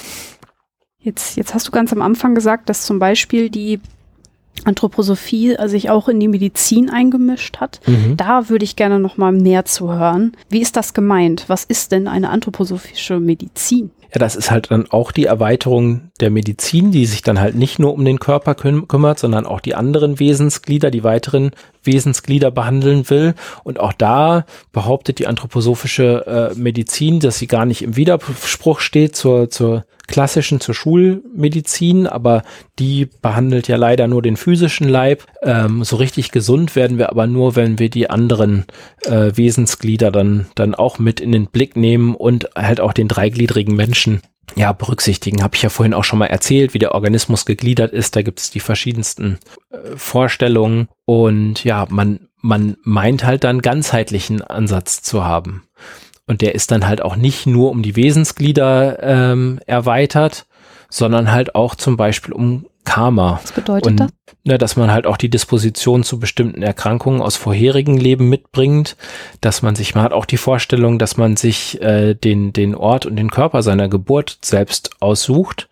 Und wenn man zum Beispiel in einem solchen Gebiet auf die Welt kommt, dann ähm, geschieht das nicht ohne Grund. Alles hat einen Grund. Alles hängt mit allem zusammen.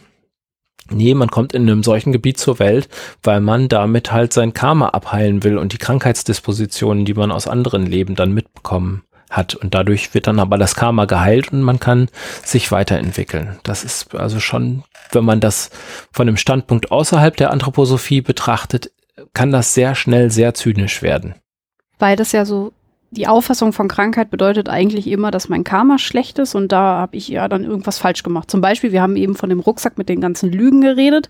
Die Lügen habe ich ja selber erzählt, deswegen habe ich jetzt eine Krankheit. Genau, da ist man ganz schnell bei Schuld.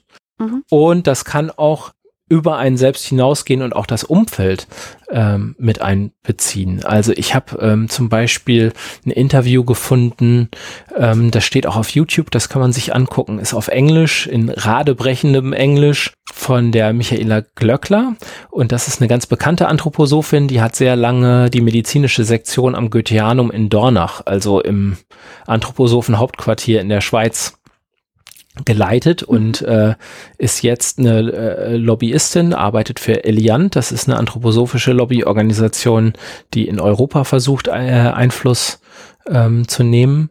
Und die wird da zur anthroposophischen Medizin befragt und ähm, kommt dann auch so auf schwere Kinderkrankheiten zu sprechen. Und ähm, also ich habe das mal selbst übersetzt. Ähm, ich zitiere da mal, sie sagt, ja, warum hat mein, also wenn eine Mutter zu ihr kommt, und sagt, warum hat mein Kind äh, Leukämie mit fünf oder Diabetes von Geburt an oder ein anderes schwerwiegendes Problem, dann natürlich muss ich Sie zurückfragen, was denken Sie, wo Ihr Kind herkommt? Der Grund, warum ein Kind krank sein kann, kann auch nur sein, dass in der Umgebung eine Veränderung eintreten soll. Also stelle ich einfache Fragen an die Mutter. Wenn sie also fragt, warum, dann sage ich, denkst du, dass es das individuelle Problem des Kindes ist? Denkst du, es ist dein Problem, liebe Mutter? Leidest du mehr als dein Kind an diesem Problem? Dann ist es deins. Also wenn du da sitzt und darüber äh, daran leidest, dass dein Kind eine schwere Erkrankung hat, dann ist es in Wirklichkeit dein Problem und deshalb hast du dieses Kind bekommen, damit du an deinem Problem arbeiten kannst. Hat alles seinen Sinn. Heißt aber zum Beispiel auch, jetzt, ich breche es mal runter, ob ich es richtig verstanden habe. Ähm, nehmen wir mal an, die Eltern trennen sich gerade oder halt irgendwie es läuft gerade nicht so und dann kriegt das Kind ähm, Leukämie, dann sagt diese Ärztin, ja, ihr seid ja selber schuld, weil es bei euch gerade nicht läuft. Das könnte so sein, ja. Mhm. Ob die das jetzt eins zu eins da in der, äh, ich weiß ja, nicht, was die alles sieht in ihrer, in ihrer Hellsicht, aber genau so könnte das ablaufen. Ja, das war ja. jetzt so ein bisschen ähm, vereinfacht.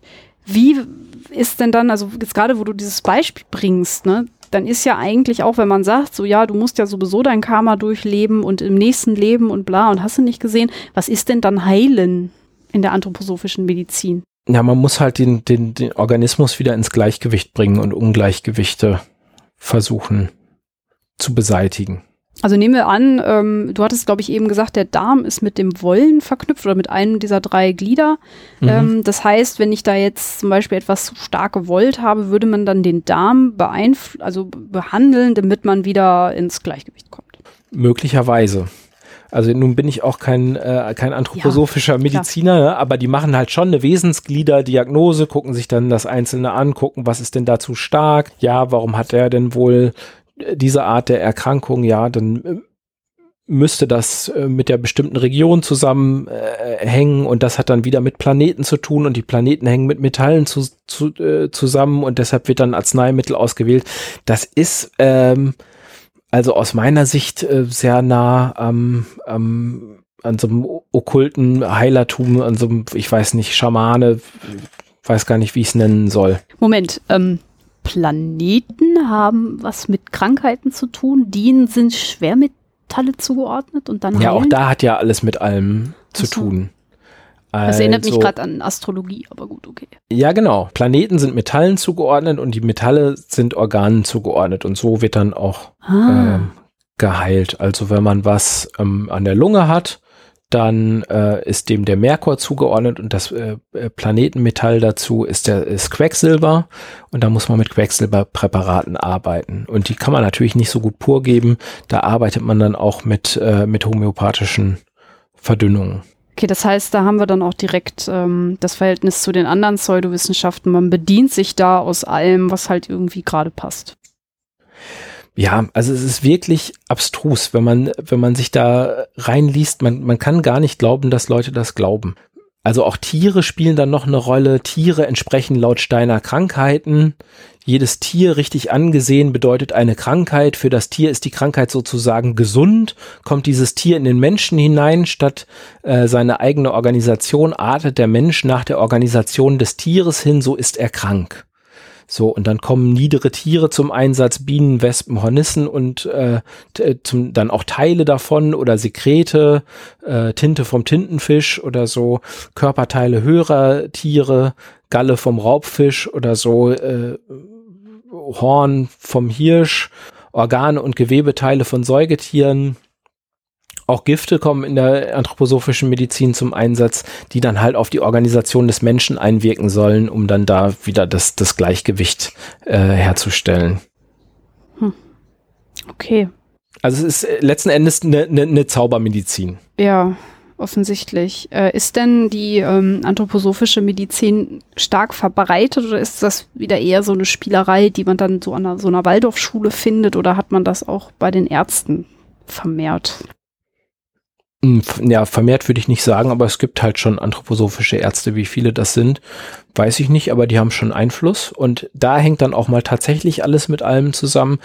Da finden halt schon äh, immer mal Vorträge von anthroposophischen Medizinern oder aus dem äh, Umfeld der anthroposophischen Medizin statt an Waldorfschulen, die dann halt mal über das Impfen aufklären, weil natürlich, wenn Krankheiten Sinn haben, hat auch die Masernerkrankung ihren Sinn, hat auch eine Pockenerkrankung äh, ihren Sinn.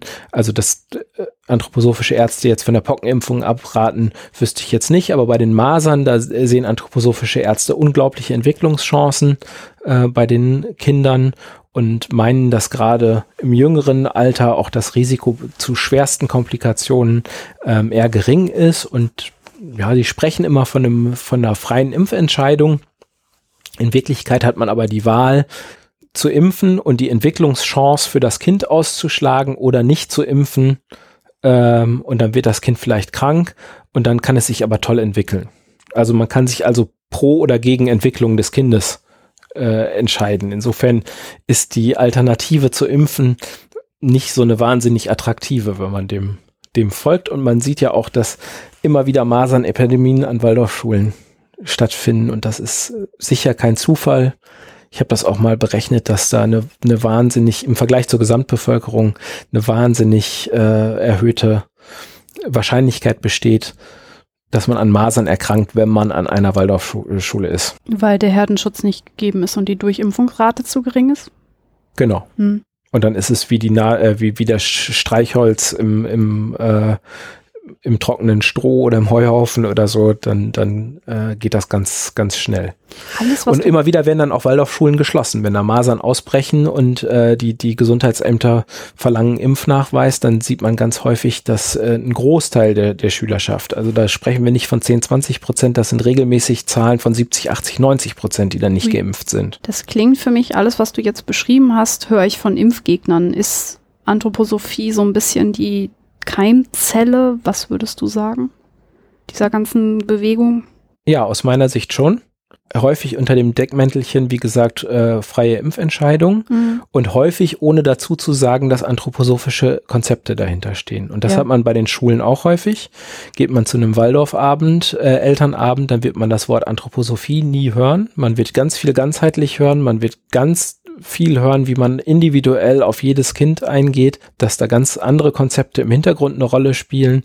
Das merkt man nur, wenn man die kennt, dann hört man das auch. Aber wenn man unbedarft da reingeht, dann hört man das nicht. Und äh, bei den anthroposophischen Medizinern, die äh, impfkritisch unterwegs sind, ist es ganz genauso. Verstehe. Und wer sich, vielleicht können wir den Artikel mal ver verlinken, selbst in der äh, Waldorf Hauptzeitschrift Erziehungskunst heißt die, äh, wird vom Bund der Freien Waldorfschulen rausgegeben. Da ist vor wenigen Jahren mal ein Artikel äh, äh erschienen von einer Waldorfmutter, die ganz romantisch die Masernerkrankung ihrer Kinder, die dann die ganze Familie ins, ins Krankenhaus führt, äh, beschreibt. Und das ist wirklich ganz was Tolles. Irgendwann, äh, es kommt der Anstieg, also Masern als tolle äh, Bergtour. Sie fiebert an am Anfang und dann ist das das dolle Fieber, aber irgendwann ist man über den Berg und dann ist es alles ganz toll und man hatte mal wieder Zeit für die Familie, weil man ja gemeinsam im Krankenhaus gelegen hat. Und da, da merkt man eigentlich, wenn man das mal von einem nicht anthroposophischen Standpunkt aus betrachtet, wie zynisch das eigentlich ist. Das äh, ist denen aber offensichtlich überhaupt nicht bewusst, wenn die sowas veröffentlichen. Ja, ähm, verlinken muss, muss ich mal gucken, ob ich das mache, weil ich auch immer so ein bisschen schlechtes Gefühl dabei habe, dann da so Klick äh, zu verbessern, dadurch, dass ich das jetzt verlinke weil dann sieht es für die so aus, als würden das viele Leute wollen. Und äh, das ist vielleicht auch nicht ganz richtig. Mal gucken. Ja, verstehe. Ich habe da damals auch äh, äh, sehr diskutiert in den, äh, in den sozialen Medien, auch auf, bei der Seite des, des Bundes der Freien Waldorfschulen und habe das, wie ich fand, eigentlich sachlich geäußert. Meine Kritik bin ja. natürlich sehr schnell geblockt worden, beziehungsweise meine Kommentare wurden zuerst gelöscht, dann wurde ich da mehrfach drauf angesprochen. Also, dass man sowas für zynisch hält, die, die Bemerkung, die war da schon, schon nicht gestattet. Ja, ja klar, ich muss mal gucken. Also ich äh, kenne jedenfalls einen, einen kritischen Artikel über den Artikel. Der ist ja, glaube ich. Äh das wäre gut. Machen wir das so. Darauf genau. verlinke genau. ich und dann kann sich jeder selber überlegen, ob er ja, so den, Traffic, ähm, den Traffic ja. generieren möchte oder nicht. Das ist gut.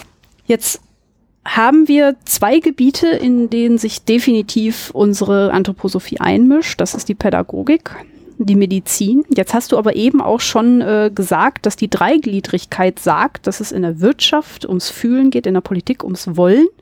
Ähm, hat denn die Anthroposophie. Nee, das ist die Dreigliedrigkeit äh, auf die Gesellschaft bezogen. Das ist die soziale Dreigliederung.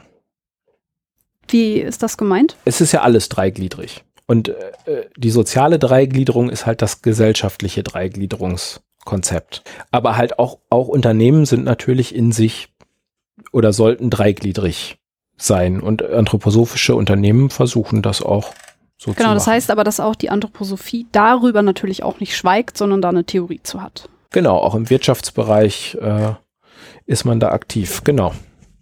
Und man macht da heute, äh, setzt da heute auch ganz viel auf äh, wohlklingende Vo Vokabeln. Ähm, häufig hat man sowas wie im Mittelpunkt der Mensch sind so äh, so Werbebotschaften. Anthroposophische äh, Unternehmen äh, gerieren sich da ja auch immer sehr menschenfreundlich. Nach innen raus ist es aber dann halt schon so, dass der Chef der Chef sein soll und ähm, und so innerbetriebliche Mitbestimmung ist nicht so gerne gesehen. Also bei Alnatura in Bremen zum Beispiel gab es da ähm, richtig Gerichtsstreitigkeiten drum, dass man sich erdreisten wollte, dann Betriebsrat ähm, einzurichten, äh, weil da die einzelnen äh, die einzelnen Glieder sozusagen gegeneinander arbeiten und dann sind die wie eine Art Krebsgeschwür, die gehören dann eigentlich weg. Aber man möchte die doch im Gleichgewicht haben. Genau, aber das ist ja krank, wenn ein Wesensglied oder ein, ein Glied gegen die anderen Glieder aufbegehrt. Es ist in sich nicht äh, erstmal keine demokratische Idee. Und Steiner äh, war auch kein, kein Demokrat, das kann man wirklich nicht sagen in seinen, in seinen Vorstellungen. Und das dringt da schon, schon auch durch. Na gut, er redet von äh, im jungen Jahren soll man der Autorität folgen. Ne? Das ist jetzt nicht sehr demokratisch. Also ja. ja, genau. Und außerdem gibt es ja dann auch so eine geistige Elite. Da ist ja gar nicht jeder zu, jeder zu berufen. Verstehe. Woran erkenne ich denn ein anthroposophisches Unternehmen? Also manchmal erkennt man es schon an so ganz banalen Dingen wie der Schriftart, die so verwendet wird, weil es so besondere anthroposophische Schriftarten äh, gibt, die sind erstmal furchtbar hässlich und zum anderen ähm, ja, versucht man da sowas wie rechte Winkel zu vermeiden, weil der Steiner meinte, das sei alles nicht, nicht gut. Also diese typische Waldorf-Schriftart, die man zum Beispiel auch im Logo von Alnatura ähm, findet, die sind häufig schon mal so ein Anzeichen, dass das was damit äh, zu tun haben könnte. Dann gibt's einzelne Unternehmen, die da auch äh, gar nicht so mit hinterm Berg halten. Also dass ähm, der, der DM Gründer, dass der Anthroposoph äh, ist oder sich sehr stark mit der Anthroposophie beschäftigt, sag ich es mal äh, so rum. Das ist eigentlich kein Geheimnis, das sagt er auch ganz offen. Und in anderen Bereichen ist es halt schwieriger. Ist denn der Chef, also zum Beispiel, ähm, also wenn du sagst jetzt Alnatura als Beispiel, aber ich gehe jetzt mal, frage mal allgemein, äh, der Chef muss der quasi erleuchtet sein, also höhere Entwicklung äh, erreicht haben, Geistesmensch oder so?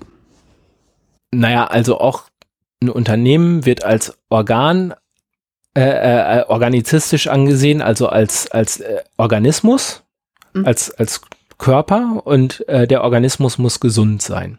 Und das heißt immerhin auch schon mal oder würde bedeuten, wenn es den Mitarbeitern ganz schlecht geht in dem Organismus, dann wäre das für den Gesamtorganismus auch nicht gut. Okay. Aber ich glaube, das würden auch die meisten Chefs in anderen Unternehmen unterschreiben, dass man äh, schon auch bisschen Rücksicht auf die Mitarbeiter nehmen muss, zumindest wenn man die nicht beliebig austauschen kann. Ja, insgesamt geht's dann aber schon drum, ähm, ja, da halt äh, ein Gleichgewicht zu setzen, wie sich das im Einzelnen in den Unternehmen darstellt, ist für mich ziemlich schwer nachzuvollziehen. Ja, weil man natürlich jetzt in Unternehmensstrukturen nicht so gerne Einsicht äh, gewährt. Das hat ja dann tatsächlich auch was mit Unternehmensgeheimnissen zu tun. Man stellt dann aber fest, dass Gewinne eigentlich gar nicht so gerne gesehen sind. Also äh, manche anthroposophischen äh, Unternehmen sprechen geradezu von Gewinnvermeidung, DM zum Beispiel. Äh, die weisen auch keine, keine Gewinne aus, sondern äh, geben lieber Auskunft über ihr soziales Engagement.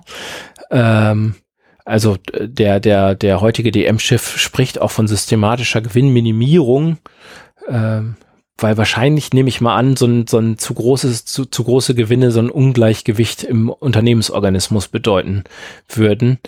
Ähm, und Geld sowieso äh, ja das Urmaterialistische ist. Das ist ja böse. Materialismus. Da will man eigentlich nicht hin. Aber nichtsdestotrotz stellt man dann fest, dass diese anthroposophischen Unternehmen wie äh, DM zum Beispiel schon recht erfolgreich sind und vermutlich nicht durch pure Menschenfreude so, ähm, so erfolgreich geworden sind. Und da stelle ich dann doch eine Doppelzüngigkeit ähm, fest. Das, was du gerade sagst, klingt sehr mhm. links. Wie passt denn da der Rassismus dazu? Ja, also vieles klingt ganz links. Auch in den Waldorfschulen klingt vieles ganz links. Und äh, ja, wie, wie ist das? Lechts, rechts und links kann man nicht verwechseln. Ne? okay ja, also vieles klingt da links, das ist das eine. Auf der anderen Seite machen die aber trotzdem ja äh, wahnsinnig viel Geld. Also obwohl man ja Gewinnminimierung betreiben will, wie der jetzige DM-Chef sagt, ist der alte, der DM-Gründer Götz Werner einer der reichsten Deutschen, die es gibt. Das halt schon. Das scheint, weiß nicht, ob Ihnen das ein bisschen peinlich ist, dass man dann doch so viel Geld am Ende hat. Und ähm, man kommt da sicher nicht, nicht hin oder man setzt sich in so einem harten Markt bestimmt nicht nur durch Menschenfreude durch. Und wenn man sich die Produkte anguckt, dann ähm, kann sich auch DM nicht leisten, ähm, nur Produkte in die Regale zu stellen, die irgendwie fair produziert werden oder äh, keine Ahnung, ohne Palmöl und was man da heute vielleicht anstreben würde. Und auch die Textilien äh, äh aus Bangladesch findet man im DM-Angebot. Also irgendwo hört es dann auch immer auf mit der, mit der Menschenfreude. Und mhm. das ist vielleicht manchmal dann schwer zu unterscheiden, was ist eigentlich Marketing-Sprech, was ist bisschen Selbsttäuschung und was ist vielleicht wirklich menschenfreundlich. Hm. Ja, stelle ich mir auch nicht ganz leicht vor, das dann auch so zu unterscheiden, wenn man das so sieht und auch gar nicht Teil dieses Unternehmens ist, sodass man es ja gar nicht weiß, was da eigentlich abgeht. Genau. Hm. Was haben die denn davon, dass die das machen? Kannst du das einschätzen oder ist das wieder so diffus? Naja, es ist ja eine ganz umfassende Weltanschauung. Mhm. Und ähm, wenn man so zur Höherentwicklung, also sie glauben damit an der Höherentwicklung der Menschheit mitzuarbeiten, ja. indem sie zum Beispiel ein Unternehmen schaffen, ähm, ähm, auf jeden Fall versucht man halt diese Grundprinzipien, diese ähm, zu übertragen, weil man halt de, de, der festen Meinung ist, dass das gut ist für die Gesellschaft und gut für den Menschen. Aber von einem unkritischen Standpunkt aus. Jetzt hast du, jetzt haben wir rausgearbeitet, wo die Anthroposophie alles so rein reinspielt und ich bin ehrlich gesagt überrascht. Ähm, jetzt gibt es noch ein Gebiet, was was sich dann natürlich aufdrängt, wo ich jetzt natürlich direkt auch vermute, dass die Anthroposophie da ihre Finger drin hat. Was ist denn mit der Politik? Gibt es da anthroposophische ähm, Strömungen, Politiker, ja, also die dem nahestehen? Heute vor allen Dingen über Lobbyarbeit. Ich habe ja vorhin ähm, Elian schon ähm, erwähnt, aber wenn man ein bisschen weiter zurückgeht, dann ist die Anthroposophie ähm, zum Beispiel eine der Gründungsströmungen bei den Grünen. Hm. Inwiefern? Wie äußert? Ja, da gab es halt damals den, den Achberger Kreis und Josef Beuys zum Beispiel ähm, war da mit dabei und ähm, die hatten die Idee, dass man, dass man die Dreigliederung, die soziale Dreigliederung, dass man die im Grünen Partei Programm verankern sollte. Also die, die Anthroposophen waren eine starke Strömung äh, bei den Gründungsgrünen. Hat sich am Ende nicht durchgesetzt, muss man sagen. Es gibt da aber auch immer noch Anthroposophen oder Leute aus anthroposophischem Hause, ja, die in der Politik ähm, ein Wörtchen mitreden. Ähm, bekannt sind zum Beispiel die, die Chilis, wobei Otto Chili äh, sagt, er sei kein Anthroposoph, hat aber schon Steiner im Bundestag ähm, zitiert, weist da schon eine Nähe zur Anthroposophie auf. Dass er ein Anthroposoph ist, kann ich jetzt nicht behaupten, aber sein Bruder Konrad war bis 2004 einige Jahre ähm, Präsident der anthroposophischen Privatuni in, in Witten-Herdecke. Und Chili war ja auch Gründungsmitglied der Grünen, wechselte dann zur SPD und war ja dann auch lange Minister. Bei den großen Parteien kann man, glaube ich, sagen, dass die Anthroposophen da ähm, heute marginalisiert sind und dann eher über Lobbygruppen versuchen, Einfluss zu nehmen. Zum Beispiel sind die ähm, Bemühungen um das äh, bedingungslose Grundeinkommen häufig auch ähm, ja anthroposophisch unterwandert, sag ich mal. Warum? Ja, weil sich Anthroposophen da finden, die darin auch glauben, den, den Mensch befreien zu können, so dass er sich dann äh, vom Materialismus lösen kann. Und ähm, da sind halt eine ganze Menge äh, Anthroposophen unterwegs und zum Teil auch namhaft. Ich glaube, der Gründer ähm, des Vereins Mehr Demokratie, die auch zum Teil sich für äh, bedingungsloses Grundeinkommen ein, äh, aussprechen und vor allen Dingen so Bürgerentscheide ähm, vorantreiben, ist ein Anthroposoph, auch mehrere Anthroposophen ähm, darin. Das findet man natürlich nicht auf den Webseiten. Die sagen auch, wir sind nicht, es gibt zwar Anthroposophen bei uns, aber wir sind nicht anthroposophisch.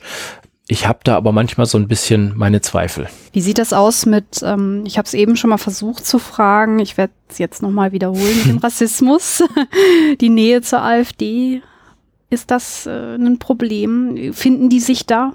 Ja, also umgekehrt sind, ist rechtes Gedankengut halt gut anschlussfähig an die Anthroposophie. Es gibt im Bereich der Waldorfschulen zum Beispiel einen, Brief, der ähm, intern kreiste vom, vom äh, Bund der Freien Waldorfschulen, wo gewarnt wurde vor äh, Reichsbürgertum an den Schulen, dass, dass man von Reichsbürgern unterwandert werden könnte. Und so ja, Leute aus diesem rechten Umfeld, aus der äh, identitären Bewegung, die finden sich immer wieder mal im anthroposophischen äh, Umfeld ein. Und ähm, ja, es liegt vielleicht daran, dass sich die Anthroposophen selber so schwer tun, sich von den unsäglichen Rassismen, die die Steiner so verbreitet hat und die im Zentrum ihres Menschenbildes stehen, sich davon zu distanzieren und, und sich damit auseinanderzusetzen. Und deshalb gelingt ihnen das auch nicht, sich glaubhaft abzusetzen von den, den Rechten, die sich ihnen dann manchmal an den Hals werfen. Und es gibt halt auch immer mal wieder Fälle von äh, rechten Waldorflehrern zum Beispiel, die über Jahre unerkannt an so Waldorfschulen unterrichtet haben oder angeblich unerkannt da unterrichtet haben, bis dann bekannt wird, ja, das war ein, bekannter Rechter. Also wie gesagt, in den letzten Jahren mehrere, mehrere solche Fälle. Hm. Und ähm, ich glaube halt, dass die häufig über so ein Verschwörungsdenken da ähm, anschlussfähig sind. Also ähm, wenn man jetzt wie Anthroposophen glaubt, äh, dass es in dieser geistigen Welt Kämpfe zwischen bösen und guten Geistern und äh, Mächten gibt und wenn man auch immer die Weltgeschichte versucht vor diesem Hintergrund zu deuten. Da gibt es dann zum Beispiel mal so Aussagen, dass die der äh, Gau und die Katastrophe in Fukushima, dass die was mit dem Materialismus, den Japan so betreibt, zu tun haben und da hat haben die Menschen in dem Land ihr Karma-Konto derartig überzogen, dass da so eine Katastrophe reinbrechen musste. So solche Gedanken kommen da beim Karma auf. Ähm, und es ist halt gerne auch anti-amerikanisch, diese ganzen äh, Theorien, die da so gesponnen werden.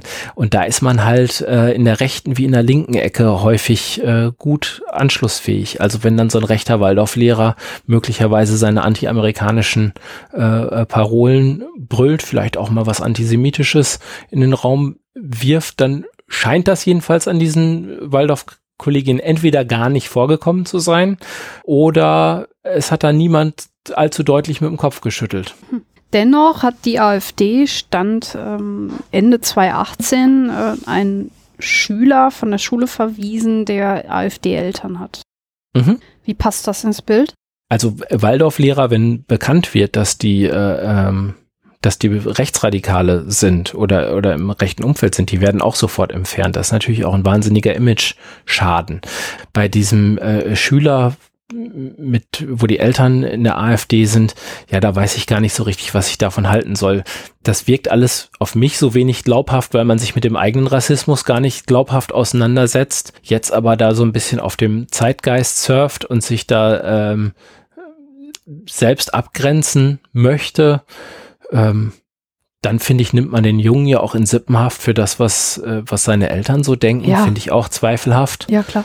Und auf der anderen Seite muss man aber auch sagen, die Waldorfschulen sind in aller Regel überangewählt und äh, als Schulen in, in freier Trägerschaft suchen sie sich die Schüler aus, die zu ihnen hingehen und dass man abgelehnt wird hatte zwar in dem konkreten Fall wirklich, äh, ich glaube, es wurde die Begründung gegeben, dass es an den AfD-Eltern liegt, aber es ist jedenfalls nichts Ungewöhnliches, dass man an der Waldorfschule abgelehnt wird. Das kann halt auch einfach mal sein, dass man, äh, dass das Kind zufällig das falsche Temperament leider äh, mitbringt und gerade kein Choleriker mehr gebraucht wird in der Klasse hm. oder dass man äh, sich gerne bestimmte Probleme, soziale Probleme vielleicht nicht in die Schule reinholen will oder nicht gehäuft in die Schule reinholen will ähm, und das dann entsprechend nicht nicht tut.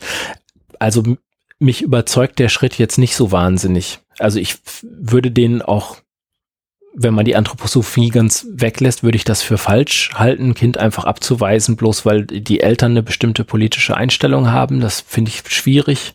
Ja, klar. Ich finde es aber auch äh, mit der Begründung, man will mit, mit Rechtsradikalen nichts zu tun haben und man könnte vielleicht noch äh, argumentieren, dass Eltern sich an, an so freien Schulen auch ein bisschen stärker einbringen müssen, als das an staatlichen Schulen der Fall ist und dass man mit solchen Leuten nicht zusammenarbeiten möchte. Naja, es überzeugt nicht wirklich, wenn man immer wieder rechtsradikale Lehrer in seinen Reihen äh, ganz offen geduldet hat und wenn man mal schaut, was da zum Teil so verbreitet wird und wenn man auch guckt, dass zum Beispiel einer der Herausgeber der Erziehungskunst mal ein Buch vorhaben hatte mit einem Waldorflehrer zusammen, der im MPD-Umfeld aktiv war. Der ist ausgestiegen später, ist ein relativ äh, prominenter äh, Fall, gilt jetzt als, als Aussteiger aus der äh, rechten Szene, aber kurz bevor äh, das Buch dann tatsächlich erschienen ist, wurde das dann doch noch zurückgezogen. Also es ist nicht tatsächlich erschienen, aber es gab jedenfalls ein Buchvorhaben zwischen einem, der auch heute noch in der vordersten Reihe steht beim Bund der Freien Waldorfschulen und ich glaube nicht als links gelten darf. So viel will ich mal sagen. Und einem damals zumindest bekennenden Rechtsradikalen. Ja, wegen dieser AfD-Sache muss ich ja ganz ehrlich sagen, ich fand den BR-Schachzug ziemlich gut. Also ähm, du hast das jetzt durch, in Anführungszeichen, äh, wunderst dich, mhm. aber so in der, die ganzen Eltern, die das gar nicht wissen, dass es diese rassistische Lehre gibt, für die ist ja. das super. Tolle Werbung. Naja, und es ist ja auch, wie gesagt, eher ein geistiger Rassismus, den die äh, pflegen. Ja. Und mit so einem ganz dumpfen äh, Rassismus, das äh, finden viele Anthroposophen schon auch abstoßend. Ja, zu Recht. Das muss man sagen. Und der PR-Schachzug, äh, äh hast du total recht, ist natürlich äh, schlau. Könnte man sich gar nicht erlauben. Oder man, man, man kann sich nicht erlauben, weiterhin in die Ecke gestellt zu werden. Ja. Die, die Kritik wenn es überhaupt mal äh, Kritik in eine breitere Öffentlichkeit geschafft hat, dann hatte es meistens was mit Rassismus und Rechtsradikalismus äh, zu tun mit solchen Vorfällen an den, an den Schulen. Hm. Wenn es nicht gerade eine Masernepidemie war. Genau, das ist das andere. Und deshalb versucht man sich da fernzuhalten, glaube ich. Ja, ich halte das auch für einen Marketing-Schachzug. Hm. Wie ist es denn jetzt, also wir haben ja jetzt gerade schon ganz öfter anklingen lassen, dass oft man gar nicht so richtig viel über die Anthroposophie weiß und das Waldorfschule eher so auch so ein bisschen Öko und mal so ein anderer mhm. Ansatz. Und ähm, jetzt ist da ja so viel Unterbau drunter, was viele Eltern und viele Menschen gar nicht wissen oder Leute, die zu einem anthroposophischen Arzt gehen, dann auch gar nicht so durchschauen. Wie können wir diese Leute denn jetzt erreichen? Und wie können wir denen das erklären, wie das denn eigentlich wirklich war, was Steiner da gesagt hat? Also man könnte natürlich dieses wunderbare Büchlein kaufen.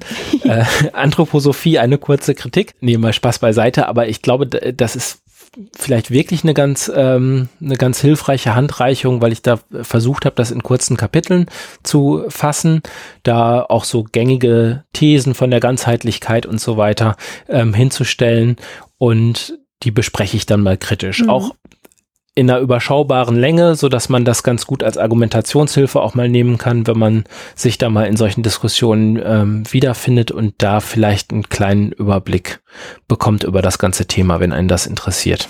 Du hast aber noch ein Projekt, richtig? Das stimmt. Ähm, das schlummert gerade noch und wird dann hoffentlich demnächst mal ähm, ein bisschen äh, äh, prominenter werden. Ich äh, versuche gerade eine, eine kritische Webseite aufzubauen, auf der man sich dann in unterschiedlicher inhaltlicher Dichte über Anthroposophie informieren kann. Also die Idee soll sein, dass man ganz knappe, eher oberflächliche Informationen genauso findet wie tiefer gehende Informationen.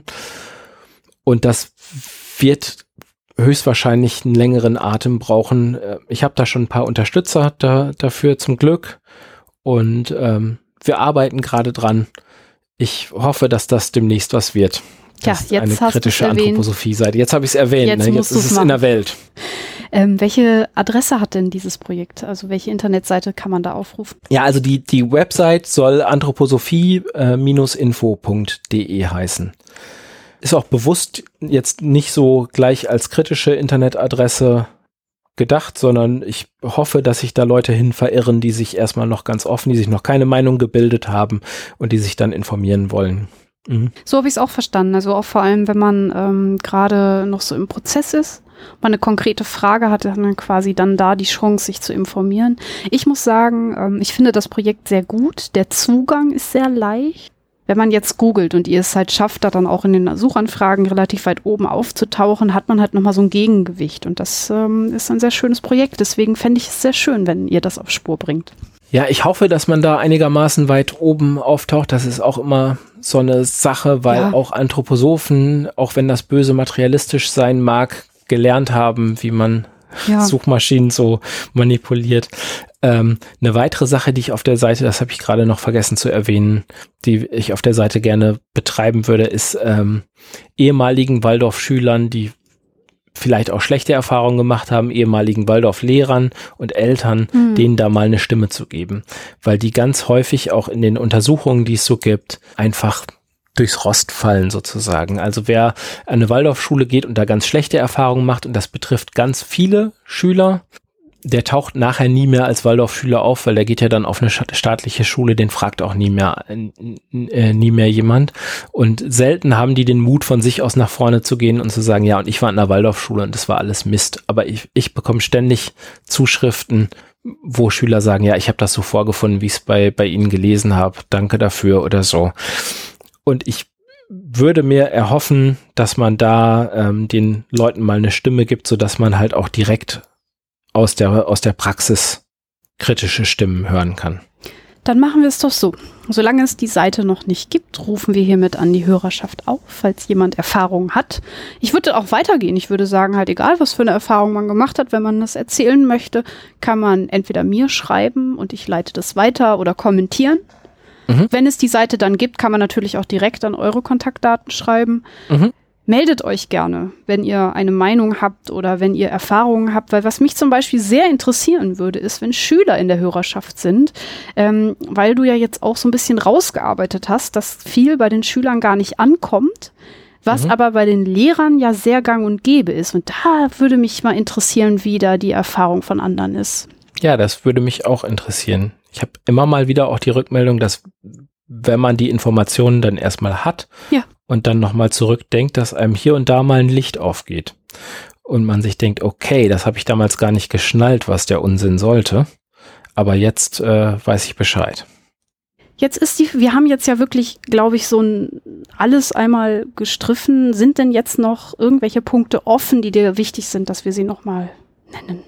Ach, ich glaube, wir haben ja jetzt auch schon ein bisschen äh, länger gesprochen. Es gibt sicher noch ganz viele Sachen, die man erwähnen könnte, aber äh, vielleicht lassen wir die Hörer erstmal äh, das Ganze ein bisschen verdauen. Ja. Im Zweifel, ähm, falls noch Fragen offen sind, gibt es mehrere Wege. Entweder Sie kaufen dein Buch Ähm, dann natürlich äh, die Kommentare, aber auch, wie gesagt, ähm, michi at nachgefragt-podcast.de gerne, gerne Fragen schicken. Dann würde ich sagen, machen wir den Sack zu. Hervorragend. Und gehen zum letzten Teil der Sendung. Juhu. Im letzten Teil der Sendung geht es ja so ein bisschen um die Astrologie und darum, mhm. dass ich meinem Gast äh, ein Horoskop mit auf den Weg gebe. Ja, als äh, treuer Hörer freue ich mich dann natürlich jetzt schon seit knapp zwei Stunden drauf. Oh, danke. ähm, ich habe natürlich ich jetzt auch nicht genau wusste, ob du da so im Thema drin bist, mich ein bisschen mit der Astrologie und der Anthroposophie beschäftigt. Deswegen mhm. habe ich mhm. das eben auch schon mal so angedeutet. Mhm, mh, mh. Ich habe gelesen, dass, ähm, korrigiere mich, falls äh, ich mich da falsch informiert habe, dass Steiner gesagt hat, dass der Kosmos durch Engel und Planetengeister gelenkt wird. Mhm. Und deswegen ist natürlich auch für ihn die Verbindung zu dem Planeten ganz klar. Und das ist dann, da sind wir bei der Astrologie. Ja, ja, alles hängt mit allem zusammen. Ich habe folgendes Zitat gefunden und das sagt, bringt es eigentlich auf den Punkt. Die wirkliche Astrologie ist eine ganz intuitive Wissenschaft, und erforscht von dem, der sie ausüben will, die Entwicklung höherer übersinnlicher Erkenntniskräfte. Das heißt, die Astrologie ist für ihn eine Wissenschaft und das heißt, das mhm. Horoskop, was ich dir gleich vorlese, ist natürlich wahr. Absolut. Ich bin gespannt. So, jetzt habe ich natürlich, weil ähm, wir ja eben gerade gelernt haben, dass der Kosmos durch den Engel gelenkt wird, habe ich für dich ein Horoskop rausgesucht über Engel. Also was sagt dein Engel dir für das Jahr mhm. 2019? Was bist du denn für ein Sternzeichen? Äh, Fische. Fische. Ja, ich sag sonst eigentlich immer Faultier, Aszendent, äh, Nacktmulch. Mhm. Aber in Wirklichkeit ist es Fische. Mhm. Na gut, okay, also der Engel für das Sternzeichen Fische ist Barchel. Der Engel für Fischgeborene beruhigt sie, wenn sie emotional aufgewühlt sind. Er mhm. lehrt sie, sich selbst und ihrer Intuition zu vertrauen. Sie können in diesem Jahr die Karriere ordentlich ankurbeln. Allerdings fällt ihnen nichts in den Schoß. Doch da sie diszipliniert und strukturiert arbeiten, machen sie sich schnell unverzichtbar für ihren Chef. In der zweiten Jahreshälfte fällt es ihnen leicht, kreativ zu denken und außergewöhnliche Lösungen zu finden. Das tut ihren Finanzen gut. Im Frühjahr fühlen sie sich gesundheitlich etwas matt. Aber das könnten sie für sich selbst ändern, indem sie auf eine gesunde Lebensweise, ausreichend Schlaf und eine ausgewogene Ernährung achten. Mhm. Im Anschluss sind die Sterne dann aber ganz für sie da, machen sie fit und beweglich. Besonders ab Herbst geben sie dann aber Gas. Jetzt haben sie viel Energie, Zeit für schöne Unternehmungen. Barchel rät ihnen, schwierige Probleme aus der Distanz zu betrachten, so sehen sie auf einmal kleiner aus und sie finden eine Lösung. Na, sowas. Na, findest du dich da wieder? Ja, total. Das ist ja praktisch aus der geistigen Welt zu uns übergesprungen hier in die materielle, oder? Ja, das ist so wieder so was Typisches, kann man jedem vorlesen, ne? Absolut. Und so ausgewogene Ernährung macht man ja eigentlich nie was falsch mit, oder? Nee, also und hier ähm, schwierige Probleme aus der Distanz betrachten werde ich nie. Also, ja, nie. Boah. Nie. Ja, wenn man die nicht hätte. Ich werde wahrscheinlich diesen Engel falsch ausgesprochen haben. Ähm, ich kenne mich damit nicht so gut aus. Ich weiß nur, dass das ein Erzengel ist. Ich hoffe, man verzeiht mir das. Ja, die, die Engel und Erdgeister werden es dir verzeihen, denke ich. Ansonsten gibt es schlechte Karma-Punkte für mein nächstes Leben. Ja, pass auf, dass du es nicht überziehst, dein Karma-Konto. Gut, was ich auch immer so krass finde, ist, du hast dann ja irgendwie in der zweiten Jahreshälfte im Herbst, ne, da hat ja jeder das Horoskop vergessen. Das ist ja auch schon irgendwie. Das stimmt. Da müsste man, ja, so ähnlich wie den Wahrsager-Check oder so, ne, müsste man am Ende des Jahres so einen Horoskop-Check machen. Ich glaube, bei so Internetquatsch, äh, ich gebe es jetzt mal zu, das habe ich gegoogelt, ähm, da, da braucht man das nicht tun, oder? Ich hätte ja jetzt alles vorlesen können auch, ne? Nee, das stimmt. Bei einem meiner Lieblings-Podcasts äh, beim Skeptics Guide machen die das Ach, immer, dass sie äh, so ähnlich wie der Wahrsager-Check auch so Vorhersagen mhm. ähm, machen und aber auch selber, also äh, äh, Vorhersagen von Astrologen nochmal checken, so wie der Wahrsager-Check, aber auch selber am Anfang des Jahres, haben sie jetzt gerade gemacht, Vorhersagen für dieses Jahr machen mhm. und sich dann halt überlegen, ja, was könnte denn, ja, dann haben sie Vorhersagen, die sind so allgemein, dass die sowieso eintreffen, aber es soll auch immer was Spezielles dabei sein. Und das ist schon ganz spannend. Ist auch ganz spannend, denen zuzuhören, wie die darauf kommen. Also das, was sie sich überlegt haben. gefragt, was, was wenden die da an?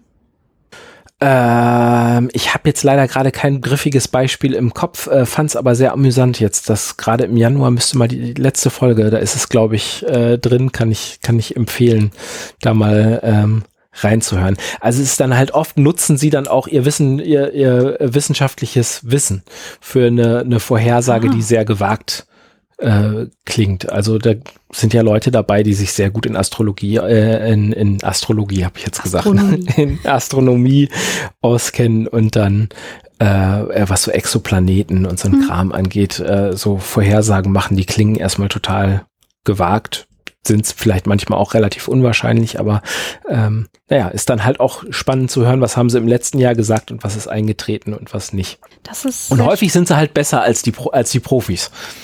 Na, das wollen wir doch hören. Ich werde das verlinken und selber mal reinhören. Man hört über den Podcast nur Gutes, insofern ist das, glaube ich, fast Ja, da macht man nichts falsch damit. Genau, das würde ich nämlich auch sagen. Ähm, das Ding ist halt, was mich beunruhigt, ist, dass halt er auch da wieder Wissenschaft und Pseudowissenschaft vermischt.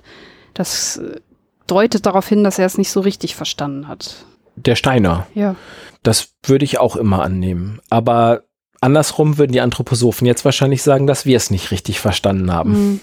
Jetzt ist natürlich so ein bisschen die Frage, wenn Astrologie jetzt auch in äh, den Reigen der Wissenschaft aufgenommen wird für Rudolf Steiner, gibt es wahrscheinlich auch Waldorf-Lehrer, die auf Basis von Astrologie Entscheidungen treffen, oder? Ja, aber ob es jetzt Astrologie ist oder ob es äh, die Spökenkiekerei ist, die bei, bei Steiner schon angelegt ist, ich weiß gar nicht, ob der Unterschied so riesig hm. ist. Also ich finde halt als, als Lehrer tut man immer gut daran, einfach nochmal einen Schritt zurückzutreten und mal zu gucken. Also das gilt eigentlich für jeden, nochmal einen Schritt zurückzutreten und nochmal zu schauen, sehe ich das Kind wirklich richtig? habe ich das richtig eingestellt oder stelle ich das gerade auf irgendein Gleis, auf das es gar nicht gehört? Weil man immer so selbsterfüllende Prophezeiungen, ne, immer auch äh, dazu neigt, ja sein eigenes Urteil bestätigen zu wollen und sich das zwischendurch mal bewusst zu machen und nochmal zu gucken, nee, ich gucke es mir jetzt nochmal an, ob es wirklich so ist. Und dann nochmal äh, genau zu beobachten, das ist schon, glaube ich, schlau. Aber wenn man da in so einer Weltanschauung gefangen ist, dann, dann ist das kaum möglich. Ich glaube, das ist ein sehr gutes Schlusswort. Ich denke, das können wir uns auch alle ein bisschen vornehmen. Wenn wir was verurteilen oder auch über uns selber urteilen oder eben über andere, ist es manchmal auch gut, nochmal einen Schritt zurückzugehen und zu gucken, ob ich da gerade mich verrenne. Vielleicht eine selbsterfüllende Prophezeiung hervorrufe und dass man sich da vielleicht ein bisschen schützt, indem man manchmal dann sagt, so okay, da nehme ich mich doch jetzt nochmal zurück. Mhm. Ja, finde ich auch. In diesem Sinne, André, ich danke dir sehr für diese ganzen Informationen und dass du dir die Zeit genommen hast. Ja, vielen Dank für das nette Gespräch. Hat Spaß gemacht. Ja, mir hat es definitiv auch Spaß gemacht. Ich hoffe, euch Hörern auch. Falls das der Fall ist, freue ich mich natürlich wie immer über Kommentare und eine iTunes-Bewertung. Ansonsten wünsche ich euch ein ganz schönes neues Jahr. Ja, das wünsche ich auch. Und bedanke mich fürs Zuhören. Tschüss. Tschüss und vielen Dank, Michi.